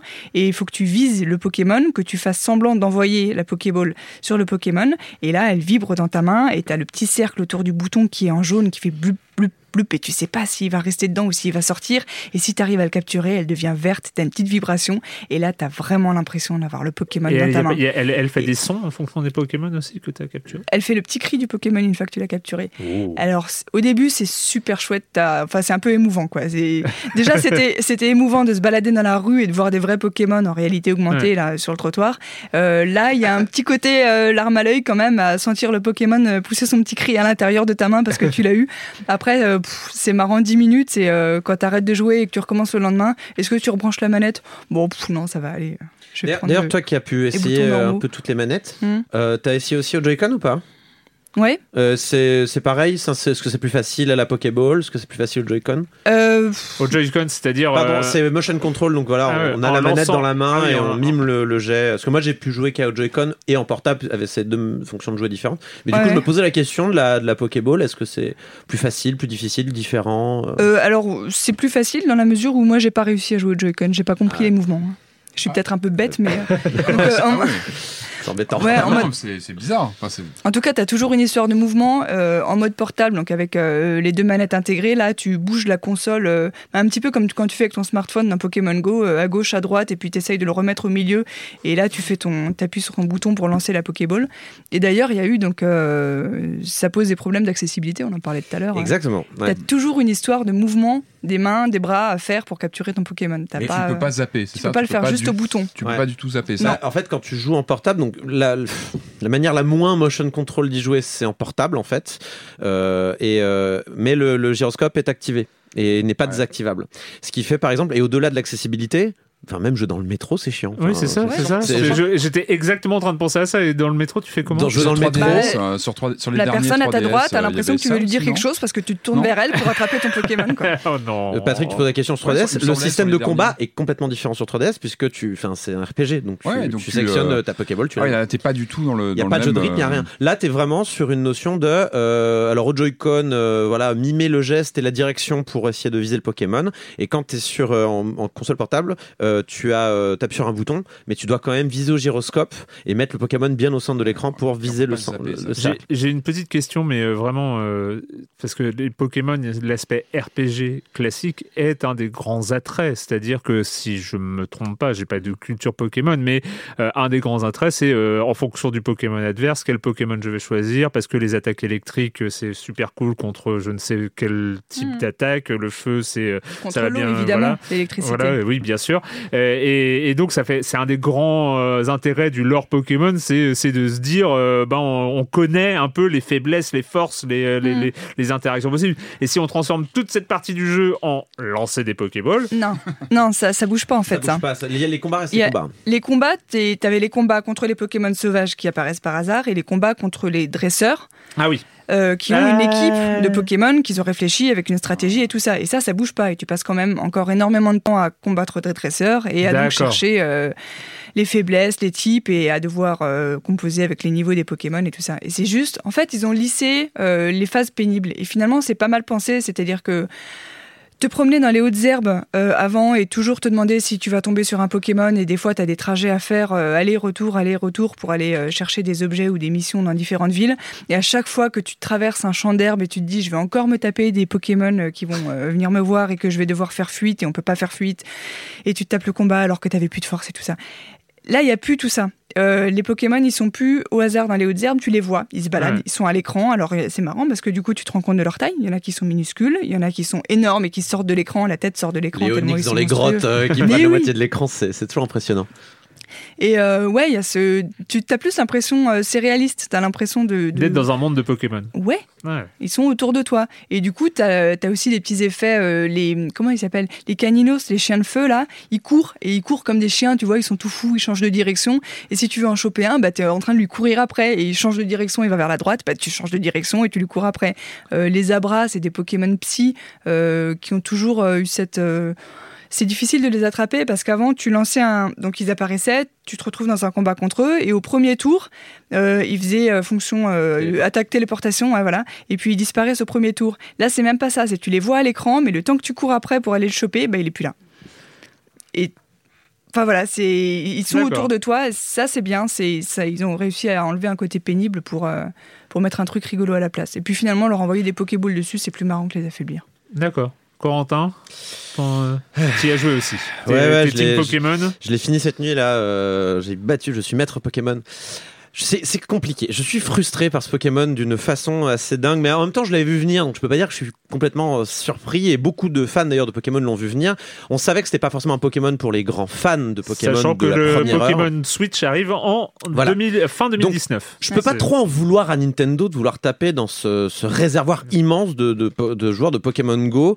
Euh, et, et, et pour moi, en fait, euh, les, les joueurs de Pokémon Go qui ont participé à ce, cet phénomène, en fait, pour moi, sont vraiment. Il y a beaucoup, en grande partie, des anciens joueurs de Pokémon qui ont arrêté de jouer à Pokémon et qui là, tiens, c'est gratuit sur mon portable, j'ai pas besoin d'acheter une console et tout. On, on se sont dit, tiens, je vais essayer de m'y remettre à Pokémon. Et du coup, le but maintenant, c'est de les reconvertir vers la console. C'est un aller et un retour un peu.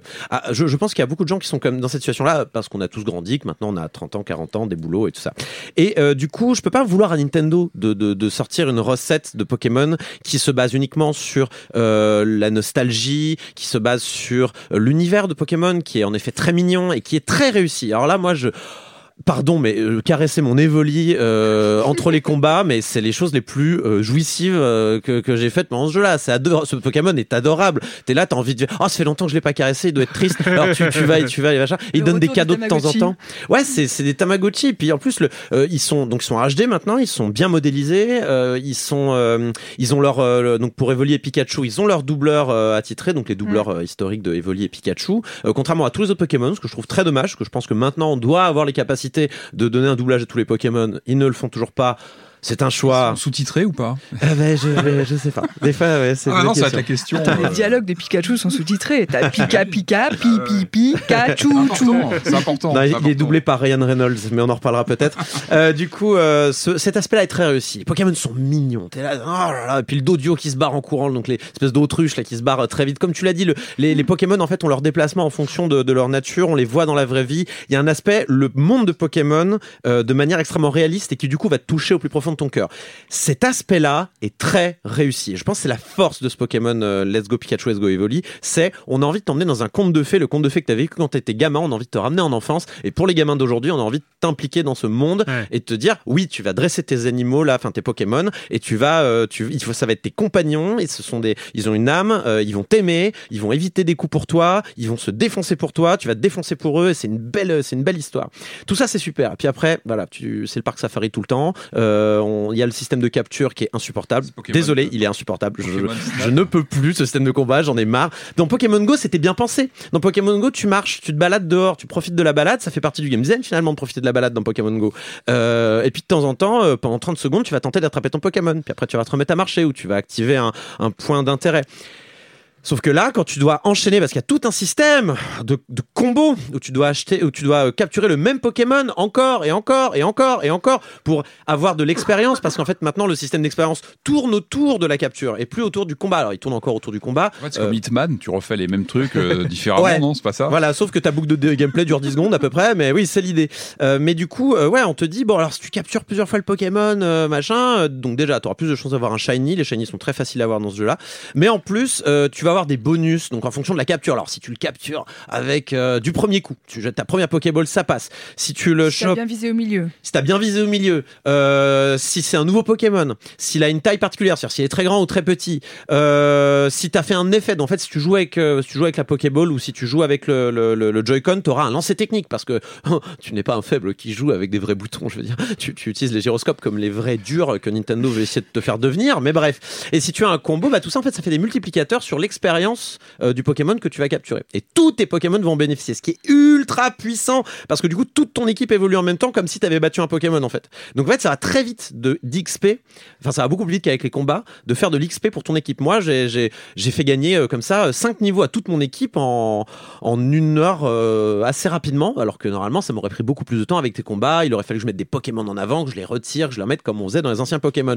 Sauf que voilà, cette heure-là, je l'ai passée à me battre contre le même Pokémon tout le temps. Et en plus, ce système de combo est ultra injuste parce que ton Pokémon peut fuir en face, et ça c'est complètement aléatoire. Moi, je me suis dit, bon, je lance trois Pokéballs et après c'est moi qui fuis, sinon ça va ruiner mon combo. Sauf qu'il y en a un qui, j'ai lancé une Pokéball et il s'est barré. C'était complètement aléatoire, complètement injuste. Je me suis senti frustré et euh, tout ça, c'est de la frustration que je rajoute sur, tiens, euh, j'ai mis un coup de, de- j'ai mis un coup de Joy-Con vers la gauche, la Pokéball est partie à l'autre bout, euh, à droite. Des fois, tu ne comprends pas comment fonctionne ce, ce gyroscope. C'est, de toute façon, c'est le machine Mais control. entraîner ces Pokémon dans les herbes hautes, ça a toujours été frustrant. C'est juste qu'on a changé de frustration. Je suis, je suis d'accord. C'était déjà. De toute façon, dans un carré d'herbe, t'avais déjà le même Pokémon ou deux Pokémon maximum, donc t'étais toujours contre le même. T'étais toujours à faire les mêmes attaques. T'étais toujours à essayer de chercher euh, à lui laisser seulement euh, deux petits points à la fin pour euh, pour l'avoir quand la barre était dans le rouge. Et puis après, tu faisais une attaque qui était un petit peu trop forte, il se retrouve KO, t'as recommencé au, au début. Je suis, je suis Et assez d'accord. différents types de frustration, c'est la même chose. À la fin, t'en as marre et t'y passes aussi une heure et à la fin, t'en peux plus. C'est assez vrai. Je suis assez d'accord avec toi, mais là j'ai l'impression qu'il pousse ça. Il pousse cette frustration encore plus loin dans des tâches encore plus répétitives qu'avant en fait. Parce qu'avant dans Pokémon, Débat d'experts Pokémon. non mais sur la capture, je, Ah je oui, suis- je, je- je savoure. hein. Allez-y, allez-y. Sur, sur la capture, en fait, j'avais l'impression d'avoir une emprise quand même dessus. Par exemple, si un Pokémon était difficile à capturer, je me dis bon, bah, c'est pas grave, je vais apprendre fauchage à mon Pokémon et puis comme ça, il va rester à 1 PV parce que fauchage est une attaque qui ne laisse qu'un PV. J'avais le sentiment, puis je vais l'endormir et puis je, on va trouver. Alors que là, on n'a pas trop le choix, quoi. On a euh, trois Pokéballs différentes, quelques baies euh, à donner aux Pokémon et puis après, euh, le gyroscope, s'il veut bien. T'avais pas envie de l'aimer, Corentin. Non, en non, non, vrai, non. En vrai, t'avais pas envie. Moi, bah, en fait, moi, je suis parti du En principe. vrai, t'avais pas envie. Et de moi- dire moi, ça. je Ça fait tomber un stress parce qu'il y a des. Oui, alors, ça, je suis d'accord. Il y avait des Pokémon difficiles que tu avais peur d'affronter, euh, soit parce que la fuite est impossible Ouais. et que quand tu tombes dessus par hasard, toi tu peux pas fuir et tu es obligé de te prendre leurs attaques et des fois tu sais que tu peux pas y riposter, Ouais, ils sont c'est trop vrai. forts. Là, on peut fuir tout le Euh, temps. Il y en a ça. qui ont des attaques qui te font flipper parce que t'as pas trop de quoi Mhm. répondre ou euh, ils te font baisser ta vie vachement rapidement. Là, tu sais qu'ils peuvent pas t'attaquer, Mhm. ils, ils font plus peur. Moi, euh, au-delà de ça, euh, je trouve qu'on on a moins peur de s'aventurer dans des lieux. Exactement. Bah, ce que tu disais tout à l'heure, c'est Mm. que le voilà, euh, bah, si tes Pokémon sont tous quasi morts, euh, bah c'est pas grave parce qu'au fond tu peux éviter les dresseurs. Et Mm. euh, si les Pokémon t'attaquent bah de toute façon ils vont pas attaquer ils vont t'attaquer toi et pas ton équipe. Mm. donc euh, ça par contre il y a un petit côté déstressant et qui est bienvenu. Mais après je suis d'accord avec toi il y a plein de choses qui ont été lissées et qui sont super chouettes. Le fait que les Pokémon apparaissent à l'écran on se balade dans les grottes on est on a plus la boule au ventre parce qu'on va se taper le énième Nosferapti je suis d'accord. Et il y a plein et la boîte sur soi alors euh, d'habitude les Pokémon hein, on en a 6 sur soi. Et le reste dans le PC qu'il faut aller dans le centre Ouais. Pokémon récupérer faire le c'est son compte en banque de Pokémon ah, qu'est-ce que c'est pratique d'avoir sa boîte sur ouais, soi. c'est cool. Oh là là, faut laisser ça. hein. Alors il y a un truc dont on n'a pas parlé, c'est le deuxième joueur. Il y a un Ah moment dans vrai, le jeu où on dit euh, secoue la deuxième manette et il y a un deuxième joueur qui apparaît, euh, qui n'a pas de nom et tout, c'est pas un vrai personnage du jeu, mais juste il apparaît à côté de toi et il peut t'aider pour les combats. Et là, c'est une sorte de cheat monstrueux où tu peux faire des combats de Pokémon à deux contre un.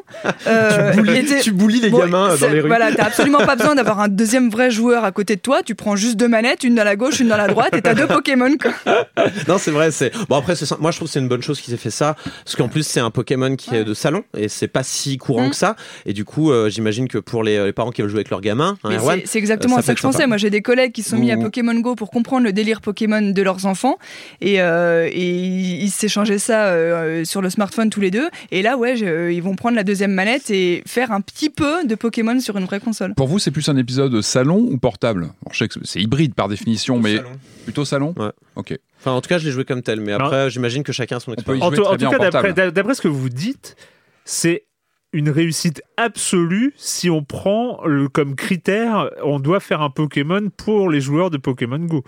Oui, Enfin, ah non, non, c'est- mais c'est, totalement. euh, le- le- le- le- en, en fonction de l'ambition initiale, euh, si on juge un jeu en fonction de son ambition Mm. initiale, pour le coup, il n'y a pas. euh, Je sais pas si un joueur pur de Pokémon Oui, Go va ça. accrocher au, Et au combat au tour par Et tour, euh, au RPG, console tout ça. ouais. Enfin, c'est. c'est- Oui, donc, ça En, fait, ce qui m'embête avec ce Pokémon euh, Let's Go, c'est que j'ai toujours trouvé Pokémon assez bon pour emmener les nouveaux joueurs, notamment les derniers Pokémon Soleil Lune, euh, X et Y. Je trouve qu'ils faisaient un énorme travail Mm. pour satisfaire à la fois les pro les, pro- les joueurs de Pokémon acharnés euh, qui euh, qui, qui euh, regardent les, les stats de leurs Pokémon, donc euh, de, de innés, acquis, ce genre de choses. C'est très compliqué Pokémon. C'est des mathématiques. Tu te rends même pas compte, Erwan Cario. Tu te rends pas compte de ce qui se passe dans Pokémon, en backstage. Il y a des gens qui, qui se cassent la tête Oui, sur Pokémon. non, Alors là, je- je- j'accepte. En fait, on peut, on peut chacun trouver un peu euh, une midi à sa porte dans, Ouais. dans les Pokémon classiques. Du coup, je trouve que c'est un peu un aveu d'échec de ce Pokémon Let's Go Pikachu de se dire on va. On va sabrer toute une partie du contenu. Il y a notamment les Pokémon ne peuvent plus porter d'objets, ils n'ont plus de talent. Euh, il, y a, il, y a ple- il y a toute une partie du jeu qui a été Mais que sabrée c'est pas Mais- cohérent sur l'autel de la simplicité. Mais ça n'a jamais été le but de ce jeu-là. Ça, ça sera Je sais. pour le jeu de 2019. Et moi, je trouve que c'est un but de merde, mais après, chacun fait ce qu'il veut. Mais tu vois ce que je veux dire? C'est-à-dire que je pense qu'on peut tout à fait euh, faire l'un et l'autre. Et je trouve que ce Pokémon-là euh, manque d'ambition, en fait, tout simplement. Et, et n'a pas confiance dans les joueurs débutants. Je suis sûr qu'ils peuvent, euh, ils peuvent aussi prendre plaisir. Et d'ailleurs, on pourrait tout à fait imaginer un système de capture hybride où ta Pokéball, tu la jettes pareil après avoir euh, affaibli ton Hmm. Moi, je Pokémon. crois que Pokémon Let's Go n'est pas un jeu pour toi, mais c'est un jeu qui démocratise Pokémon. Entièrement d'accord avec toi. Mais moi, c'est très noble. Sur- Et, et- et j'ai hâte de voir ce que va donner le prochain Pokémon d'ailleurs. Sur ce point d'accord. C'était un vrai plaisir. Merci à, merci à tous les deux. Je, ça, ça a été un. Cette science Pokémon, ça me, ça me fait quelque chose. On va, on va parler rapidement parce que j'ai fait le son et parce que le son est là, prêt à être lancé. Donc on va en parler. Mais alors vite. hein. Euh, c'est Diablo 3 version Switch.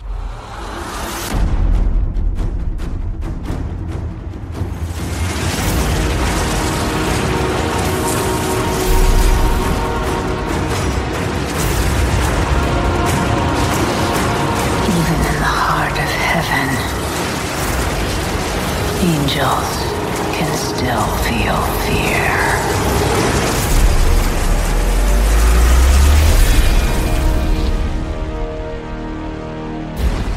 Alors il s'appelle comment? Il s'appelle comment euh, Diablo Collection. 3 Eternal Collection. Eternal Collection, euh, version qui était déjà sortie en juin 2017 euh, sur euh, donc euh, Eternal Collection, c'est euh, c'est grosso modo Ouais, Rise of the euh, Necromancer et ouais. Reaper of Souls, euh, tout, euh, tout compilé. C'est la totale, Diablo 3 la totale. Et là, c'est quoi l'intérêt? C'est quoi l'intérêt? C'est que ça arrive dans tes mains, dans tes mains. Tu peux l'emmener avec toi, Diablo 3. Le Hein? fameux button switch. Non, non, non, non, button switch.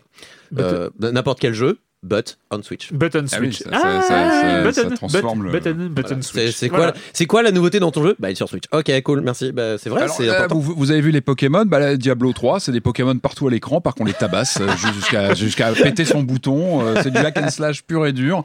Non, on va pas représenter Diablo 3, c'est c'est c'est bah, c'est un Ouais. jeu cultissime, c'est le représentant du hack and slash euh, qui est sorti 2011 12. 12. Mais 2012. 2012. Alors, c'est marrant. J'ai mes notes, hein, parce que. Moi, j'avais joué à l'époque, j'avais décroché, un peu comme Hitman. Voilà, j'avoue, j'avais pas suivi. Puis là, je me suis remis. euh, bah, la Switch, que- comme tu disais, c'est un bon point d'entrée pour se relancer dans des jeux aussi qu'on, bah, un peu euh, comme Skyrim aussi. Voilà, c'est des jeux qu'on redécouvre. Moi, ça parfois, euh, beaucoup rappelé ce que, ce que ça m'avait fait à l'époque de Skyrim. On a C'est, parlé euh, tout à l'heure. Ce, ouais, c'est ce vrai qu'on jeu, a, ce jeu ressorti de- sur plein Oh, de c'est- versions, etc. C'est un fantasme. Et le un- but on Switch, mais c'est un fantasme. euh, c'est tu- quelque chose qui fait, qui fait son effet. quand Ça, change tout, c'est de se dire bah, je peux jouer à Diablo euh, en portable. Et c'est vrai Ouais. qu'on aurait dit ça il y a, a 4-5 ans, on aurait dit mais c'est pas possible. Euh, C'est marrant parce qu'en y rejoignant, j'ai beaucoup repensé à nouveau au bouquin de Schreier qui parle justement de Diablo 3. Euh, J'y ai beaucoup pensé parce que euh, il y a, le chapitre est fascinant sur le passage, le, le lancement. euh, décidément, il m'a marqué moi ce bouquin. chaque Mais fois non, que je mais relance, il est- il est Non, mais super, c'est- ce à chaque fois que je relance un jeu qui, qui, qui, qui- dont a traité Schreier, je suis obligé de repenser aux pages concernées. Et il parle justement de Diablo Donc 3. c'est euh, c'est du, sang et des pixels. hein, C'est ça, voilà, exactement. oui. Du Du sang sang, des larmes et des pixels. larmes et Ouais, des pixels, où il parle justement du lancement catastrophique de Diablo 3, avec les problèmes de serveur, les problèmes de, de dosage, les problèmes du, comment dire, de la boutique en ligne qui, qui vendait des biens, etc. Et il expliquait que Reaper of Souls avait justement remis tout ça à plat, que ça avait été une extension très importante. Et il parle aussi dans, dans, dans ces pages de l'adaptation console et des choix qui avaient été faits et qui sont qu'on retrouve là sur, sur Switch avec les deux sticks, avec le stick analogique euh, de droite qui permet d'avoir des mouvements brusques. Ça peut paraître choquant pour les fanats de PC, mais ça marche très très bien. Non, mais attends, c'est pire que ça. C'est que c'est euh, le monsieur console de Diablo 3 Oui, qui a bossé qui a le sauvé la version PC. Et Exactement. alors ça, c'est C'est vrai que c'est fascinant. C'est pour ça il faut lire ce bouquin. De toute façon, là. Et après, Ouais. c'est vrai qu'on rejoue au jeu différemment. Et c'est vrai que Diablo 3, on s'y replonge des années après. Et ça marche très bien. Alors, c'est une très belle adaptation. C'est vrai qu'on a un jeu quand même qui, qui date un petit peu aujourd'hui, mais tous les jeux ne sont pas forcément bien adaptés sur Switch. On a Ouais. parfois des lags et tout. Là, c'est pas le cas du tout. On a une, euh, comment dire, une animation qui ne bouge pas. C'est-à-dire qu'on a parfois quand même, quand on connaît un petit peu de Diablo 3, Il y a du monde à l'écran. euh, au bout de quelques heures de jeu, on parle vraiment des, des, des, des, des, écrans remplis de monstres. Ouais. Moi, j'ai pas vu, j'ai rien vu de, de j'ai Ouais. pas vu de lag. C'est vraiment très très propre. On sent que les, les gars ont vraiment bossé là-dessus et c'est important, heureusement. Euh, donc on a Après, après, c'est un jeu de 2012. ça c'est un jeu effectivement. Je sais que la Switch n'est pas puissante, mais Et euh, ce qui, est, ce qui est intéressant à voir, moi, ce que j'ai expérimenté, c'est que c'est vrai quand on joue en docké sur l'écran, donc sur son grand écran, ça bave un peu, ça bave un peu. On sent que bon, bah, c'est pas, on n'est pas au niveau des versions PS4 ou PC. Par contre, quand on y joue en portable, c'est là encore une fois où Moi, le jeu qu'en portable, il est il est magnifique. Il est, il est vraiment magnifique. C'est vrai qu'on bah, on connaît l'écran de la Switch et c'est vrai que le jeu est vraiment très très propre. Il y a un côté magique. On- à chaque fois, moi, je replonge parce que on, on se lance comme dans un jeu en plus là qui a un contenu quand même monstrueux parce qu'on a la version ultime de Diablo 3 avec toutes les extensions, euh, le, le nécromancien qui avait été ajouté. On a vraiment la version complète avec toutes les extensions. On a tout le système de saison. On a un contenu gargantuesque. Enfin, on peut y passer la vie hein, si on veut jouer sur à Diablo 3. On revient dans les dans les dans les euh, comment dire, dans les niveaux visités. On va refaire du loot, etc. C'est un jeu qui a une richesse folle quand on, on accroche au genre. Et c'est vrai que c'est, j'ai envie de dire, c'est presque une valeur sûre. Euh, c'est- c'est- c'est- il est bien fait, il est propre, Oui, le portage est vraiment nickel. Euh, quand on aime le hack and slash euh, tendance euh, tendance Diablo, c'est un, c'est un peu un incontournable. Il est vendu au prix fort, donc ça peut faire tiquer. C'est vrai que c'est un jeu qui a quelques années. Euh, mais bon, bah en même temps, tu as une version euh, nickel, chrome, ultra complète de Diablo 3. Moi, je trouve que ça les mérite. Quelque part, tu as un jeu qui est, qui est ultra. euh, tu vas y passer des heures. Genre, si tu aimes le genre, Mm. c'est une valeur sûre, quoi. Le prix, malheureusement, ça va avec le button switch. C'est que souvent, euh, Ouais, on revend oui, le jeu oui. euh, plein pot. Ouais, ouais. Et Mais puis, et puis t'as aussi euh, le, le- le truc qui m'a qui bah, t'as la compatibilité Amiibo très importante. tu as un Amiibo non tu as un Amiibo exclusif qui a été annoncé qui arrive le tout début mais décembre. genre, tu peux avoir un costume Mario? Non ça va débloquer vrai, trucs. Ganondorf est jouable. Ganondorf est jouable. Oui, non, t'as des, oui, t'as des, des skins, je crois, t'as des, Ouais, des skin trucs, euh, du skin, ouais. D'accord. Et l'amiibo ne sert à rien, mais il est d'autant plus indispensable, évidemment, pour Ouais, les collectionneurs. Non, mais moi, On le- écrira ça le sur ta loot tombe, Patrick. Je, je trouve que c'est un, c'est, c'est un jeu qui va. Alors, contrairement à, à- à Pokémon, euh, c'est un jeu qui va très bien avec le métro. Euh, pour l'avoir testé sur pas mal de voyages ces derniers jours, c'est vrai que tu te lances dans Diablo et tu fais. bum, bum, Tu bouges pas trop, Mais- finalement, tu, tu... Mais il y a un côté brainless ah bah, qui est, euh, qui est presque gênant. euh, en, en Oh, 2018. non, pourquoi gênant? Bah non, il y a- Ah, moi, je, je, sais pas. Je- euh, Alors après, c'est peut-être parce que j'ai vieilli. Je, ne sais pas. Je ne sais pas. Je trouve que euh, ce voyage où, euh, où tu laboures du mob euh, et que tu, euh, C'est tu, tu- a- euh, de temps en temps, t'as un loot qui tombe et puis tu regardes est-ce qu'il est mieux, moins bien que l'arme, le bouclier, le casque, les bottes, le machin que j'ai déjà. Oui, il est moins bien, je change. Non, il est pas moins bien. Bon bah je vais le, le, le- soit le vendre, soit le en récupérer des matières premières pour. euh, je, je trouve que ça. Alors après, je, peut-être qu'ils sont hyper sûrs de leur modèle et que Diablo 4 ce sera exactement la même chose euh, quand, quand ce sera annoncé, sorti, etc. Je trouve que ça vieillit. Ça vieillit beaucoup. Pourquoi ça vieillit? Parce que tout le monde le fait, tout le monde l'a fait. Le grinding. Va, grosso modo, j'ai l'impression d'avoir. euh, c'est Assassin's Creed. C'est la, c'est la même chose tout le temps, partout maintenant. Euh, ce, Diablo, ce- ce ouais. modèle XP, loot, machin, on en avait beaucoup déjà parlé depuis. Mais même sans critiquer cet aspect-là, je trouve que le fait que ça se retrouve dans tous les jeux maintenant, et ben finalement, l'origine du truc, parce que Diablo est pratiquement euh, le, le, Patience zéro. le patient Ouais, zéro de, de- de ce mode-là, et ben je trouve que le patient zéro, euh, il fait. des baffes. Mais ça fait pour moi, c'est l'ADN du jeu. Il est là. Bah Enfin, oui, c'est ça, Diablo. les- T'as bah, quand même, t'as quand même ce, ce- cette- tu vois, cette palpitation quand L'ADN, tu. des fois, tu sais, c'est c'est de l'évolution. hein, tu sais, c'est Ouais, Darwin. J'ai envie euh, de dire, t'achètes. la- la- euh, L'ADN, il évolue aussi. tu donc, achètes euh, euh, Diablo 3, tu sais à quoi t'attendre. Et le, jeu, comme tu dis, il a lancé ce système-là et tu sais, enfin, il, il est pas transformé, ouais, c'est mais la- Diablo 3. l'ADN de Néandertal, il galérerait aujourd'hui, quoi. Euh, c'est, euh, qu'est-ce Moi, je trouve que, tu t'as veux toujours ce frisson mais- où t'arrives dans des cryptes, dans des trucs. T'as as quand même, moi, je trouve Non, mais que. c'est- ça et t'as une courbe aussi, t'as quand même une vraie courbe de progression dans le jeu, etc. Enfin, je trouve que non, il est. Enfin, c'est- je m'étais alors je parle vraiment en tant que quelqu'un qui a à peine touché à Diablo 3 au moment de sa sortie Ouais. et euh, qui devrait y rejouer euh, avec justement euh, Ouais, tout ce qui, s'est- les- tout ce qui a été modifié ajouté, entre temps euh, mais moi le, le passage entre Diablo 2 et Diablo 3 m'a m'a coupé de Diablo. J'ai Ouais. j'en pouvais plus parce que Diablo 2 il y avait justement une certaine forme de pas de réflexion mais il y avait un peu plus des, des archétypes de jeu qu'il fallait mettre en place. Tiens il y a cette situation donc je vais faire ceci. Euh, il y avait tout le système d'objets qui était enfin après je ne vais pas rentrer en détail dans celui de Diablo 3 mais j'ai ce sentiment là que cet aspect un peu plus simplifié brainless euh, je crois que c'est- à l'origine même de Diablo 3 euh, et je suis un peu d'accord avec toi Erwan c'est c'est c'est- c'est pas amusant. Après, c'est c'est- c'est juste. euh, je pense qu'il y, a les- il y, a, y a un effet de ciseau entre d'un côté tous les jeux qui font, euh, ce, qui pr- reprennent ce système-là, et depuis 2012, quand même, eh ben le- le- les, les Soul-like, hein, euh, les Dark Souls, les, euh, c'est et pas les, du tout les la même expérience. Ouais, je suis hein. pas C'est pas Ah bah- du tout la même expérience. Non, mais c'est pas du tout la même expérience. N'empêche qu'on est je joue sur, aux deux- je on, joue à on Dark est sur de l'Heroic. Fantasy où il y a des boss à battre avec des mobs au milieu. C'est pas du tout la oui, même c'est façon pas de la même expérience. T'as pas le Euh, même ressenti, t'as pas le même plaisir de jeu. mais- Pas le même rythme. C'est pas le même rythme. Je dis c'est- pas c'est- que c'est ça. Je dis que ça. Ils sont même vieillir. complémentaires. Moi, je joue aux deux en ce moment, en même temps. Je Je, Diablo je et Dark dis juste Souls. que ça fait vieillir la, la, la recette initiale un peu, euh, voilà, des deux, des deux côtés. Je trouve qu'il y a un effet ciseau. daté, euh, ça, ça, on est pour d'accord. attirer les joueurs de Diablo mobile sur euh, console, C'est euh, Erwan, tu sais bien. Ils sont très Bref, nombreux. bref, euh, bah, c'est fini pour les jeux vidéo. On, a, on a fait le tour. Ah oui, on, oui. On a fait le tour. Je crois qu'elle était. elle- je suis content. Elle était bien cette émission. Bah, J'étais- elle était, J'étais euh, j'étais ravi, vraiment. euh, c'est- Elle était intéressante. c'était Cool. Euh, Il faudra que tu reviennes plus souvent. Hein. Tu joueras à Bah, en Hitman. 2019. euh, hein Bah, oui, déjà en 2019. Ah, tu veux dire qu'il faut que je joue à d'autres Voilà, jeux vidéo C'est ça. Oh non, trop dur. Ouais, ah, si, Pas si, trop si. long, ça prend de ses temps, les jeux vidéo, c'est sérieux. clair. Oh. Si, si. Mais on va, on, on- on va se caler ça quand même. Allez, on- c'est les bonnes résolutions de 2019. Ouais, ça marche. C'est ça. Euh, voilà, c'est fini pour les jeux vidéo et la question rituelle à laquelle vous n'allez pas échapper. Et quand vous ne jouez pas, vous faites quoi, Corentin? Euh, désolé, euh, bah, je... en ce moment c'est très Netflix, je sais qu'on va me faire la remarque. Mais non, on a Euh, arrêté. euh, je regarde les nouvelles aventures de Sabrina. Euh, qui sont sur Netflix. What Euh, bah, tu connais Oui, Sabrina la oui, oui, sorcière oui, mais je- Euh, donc en fait, nous on le connaît surtout parce que c'était la, la, la sitcom euh, qui était diffusée le matin sur France 2 euh, il y, y a quelques années. Sauf qu'à la base, c'est des comics, c'est Archie Comics en fait, dans le même univers que bah, Archie du coup, qui donc Riverdale. Il y a aussi un- une série Riverdale là qui a été mise sur Netflix. Et donc ça, ça reprend ce personnage de Sabrina, mais de manière beaucoup plus sombre et beaucoup plus proche de finalement ce qu'étaient les comics. Et, et c'est plutôt cool pour l'instant. Alors j'en suis au deux, troisième épisode. Je, je suis encore ultra avancé, mais du coup on a quelque chose de très sombre, très pesant, mais quand même avec un fond d'humour, un fond de de, de, de, de lumière dans, dans cet aspect un petit peu ténébreux et glauque.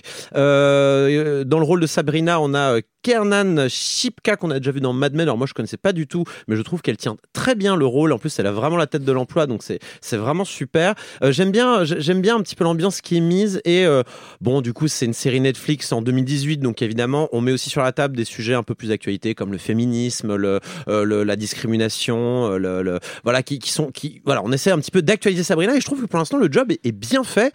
Donc je vais continuer. Il y a 10 épisodes, donc je vais mater ça. Et bah, si si vous avez vu Riverdale que ça vous a plu parce qu'apparemment c'est le même euh, showrunner, n'hésitez pas à y jeter un œil et c'est et ne gardez pas en tête euh, cette idée de sitcom un peu rigolote. Là, on est dans quelque chose d'un peu plus euh, lourd, pas pas forcément aussi euh, va- vain quoi. Patrick. Oui, alors moi je suis allé voir Bohemian Rhapsody qui est sorti il y a quelques, quelques temps maintenant, donc biopic sur euh, Freddie Mercury. Euh, j'ai plutôt bien aimé. Alors moi, j'aime bien Queen. hein. Enfin donc euh, voilà, on Bah se oui, régale au j'imagine, cinéma. le- il vaut mieux. Il vaut, Il vaut mieux, hein. Il vaut mieux. Sinon, ouais, ça peut être douloureux. Sinon, ça peut être douloureux. Non, je suis un peu de l'avis euh, général. C'est vrai que ce qui se dit beaucoup et c'est ça, ça, ça crève à l'écran, c'est que les survivants du groupe ont eu la main sur le, le projet. On a quelque chose d'assez aseptisé, clairement. On sent que on effleure un petit peu la personnalité de Mercury, mais je pense que c'était quelqu'un de très complexe et que c'était pas forcément facile de, de le mettre en scène. Ça reste, voilà, c'est un film facile, mais quand on aime la musique de, de Queen, c'est- vraiment sympa. Euh, Rémi Malek, qu'on avait vu dans Until Down, vous vous rappelez, c'était le, le frère un peu chelou hein, dans Until Down. Il, il est vraiment, il, il capte l'écran, je trouve qu'il réussit. robot aussi. euh. Eh ben, bien sûr, mais bon, Until Down. Et euh, Je sais même Till Down. je sais et là, il fait vraiment, il fait vraiment le boulot. Il fait, il est vraiment impressionnant. Euh, et puis, pour moi, il y a une séquence culte. Hein, à la, je vais pas spoiler, mais vers la fin du film, c'est euh, en fait, t'as quasiment la reprise de, de tout, le- tout le passage du Live Aid 85, qui Oui. est vraiment repris quasiment plan par plan sur YouTube. D'ailleurs, il y a, des, types qui s'amusent à, voir la. Enfin, il y a très peu de différence. Un, travail de malade d'avoir repris la séquence culte du Live Aid 85. J'ai envie de dire, rien que pour cette séquence-là, dans une bonne salle avec le son, euh, ça, vaut le détour. D'accord. Camille? Euh, moi, j'ai pas réfléchi avant de venir et je crois que j'ai pas grand chose à raconter parce qu'en fait, je regarde des séries que j'ai déjà vues, je regarde des films que j'ai déjà vus et sinon, euh, je passe mon temps dans la, euh, au gymnase à péter des flèches au tir à l'arc. Mais voilà Mais voilà Et ouais, mais c'est pas très culturel et c'est. C'est pas culturel, c'est qu'est-ce que tu fais quand tu joues pas? D'accord, mais c'est. je pète des flèches.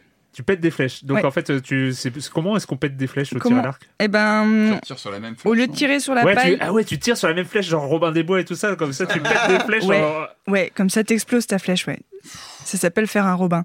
Mais euh, sinon, tu tires à côté, tu te prends une vis, et euh, là, la pointe, elle rentre à l'intérieur du tube carbone, Ouch. et elle explose, ça fait un soleil, ou on appelle ça un chou-fleur. D'accord, So, donc tu rates la cible en Sauf qu'une flèche, ça coûte entre 15 et 20 euros facile. Et Avec quand ça t'arrive, bah, ça fait aussi. chier, quoi. Et mais, mais, mais bah, parce que tu rates la cible en fait, c'est ça Oui. Ah oui, c'est ça. Sans vouloir euh, remuer euh, le... La flèche dans la plaie. la flèche dans la, dans le- dans la vis. Bah, J'avais un petit peu trop rentré l'aiguille de mon repose-flèche. C'est une petite aiguille comme un trombone déplié où ta flèche repose dessus. Et si c'est trop rentré, bah, la flèche, elle se casse la gueule au moment où elle part. Et Ah là là. Rip la flèche. Ouais, rip Donc, la flèche. des films avec Errol Flynn, tout ça, pour te remettre dans l'ambiance, machin. Mais j'ai, en arrivant là, j'ai vu qu'il y a un Robin des Bois qui va sortir. Ah L'affiche oui, est immonde, oui. ça donne pas du Ouais, tout envie. Mais t'iras le voir. Moi et toi, Erwan, quand tu joues pas, tu fais quoi? Alors euh, moi quand je ah, je voulais parler ça, non ça fait longtemps parce que euh, avec toutes ces histoires de podcasts et tout ça on en oublie qu'il y a des choses à la radio et que la radio fait aussi des podcasts et en fait euh, je me, je me rends compte que j'ai pas parlé de cette émission hebdomadaire que dont je ne rate aucun épisode mais depuis très longtemps c'est euh, la conversation scientifique d'Étienne Klein sur France Culture qui est quand même l'émission scientifique et pas que scientifique la dernière euh, la dernière le dernier épisode donc euh, qui date du week-end dernier. Donc euh, c'est la nature est-elle belle hein, donc conversation purement philosophique absolument passionnante et euh, d'une part, Étienne Klein est, peut-être le bon, c'est un très bon vulgarisateur hein, lui-même hein, sur sur plein de plein de sujets. Et donc du coup, il a il a cette aisance comme ça à, discuter de, de, de, de sujets avec avec les personnes qu'il invite. C'est une heure d'entretien euh, avec une seule personne. Donc euh, il y a le temps d'aller au fond de, au fond des choses. Et c'est enfin voilà, c'est une des- une émission l'émission scientifique que je ne rate jamais, la conversation scientifique des par Étienne Klein sur France Culture en podcast évidemment aussi disponible. Voilà, c'est fini pour cette semaine. Merci à tous les trois et à très vite. Nous, on se retrouve. Ah, pardon, ah, pardon, à la technique, c'était Oui. Ah non, il faut jamais. En fait, je devrais commencer, je devrais te citer, tu vois, dès, dès le départ, on dit, on dit ça aussi dans, dans les émissions, à la réalisation et tout ça. Je ferai ça Ah, la prochaine la fois. Ah, ça dépend. hein. Il y a deux écoles. hein. Ils, le, ils le Ouais. font des fois à la fin. Ils le font souvent à la fin quand même. Souvent à la fin, mais pourquoi pas au début Comme ça, au milieu, au pas. milieu, Voilà. au milieu, ça peut être. Eh, euh, Juste c'est après le jeu de société. Allez, là, mal. à la Real. On, on, on va réfléchir à tout ça euh, d'ici d'ici la semaine prochaine. En tout cas, merci Jules et, euh, et nous on se retrouve la semaine prochaine sur Binge Audio, sur Libération et sur les internets. Ciao. Even when we're on a budget, we still deserve nice things. Quince is a place to scoop up stunning high-end goods for 50 to 80% less than similar brands. They have buttery soft cashmere sweaters starting at $50, luxurious Italian leather bags, and so much more. Plus, Quince only works with factories that use safe, ethical, and responsible manufacturing. Get the high-end goods you'll love without the high price tag with Quince. Go to quince.com slash style for free shipping and 365-day returns.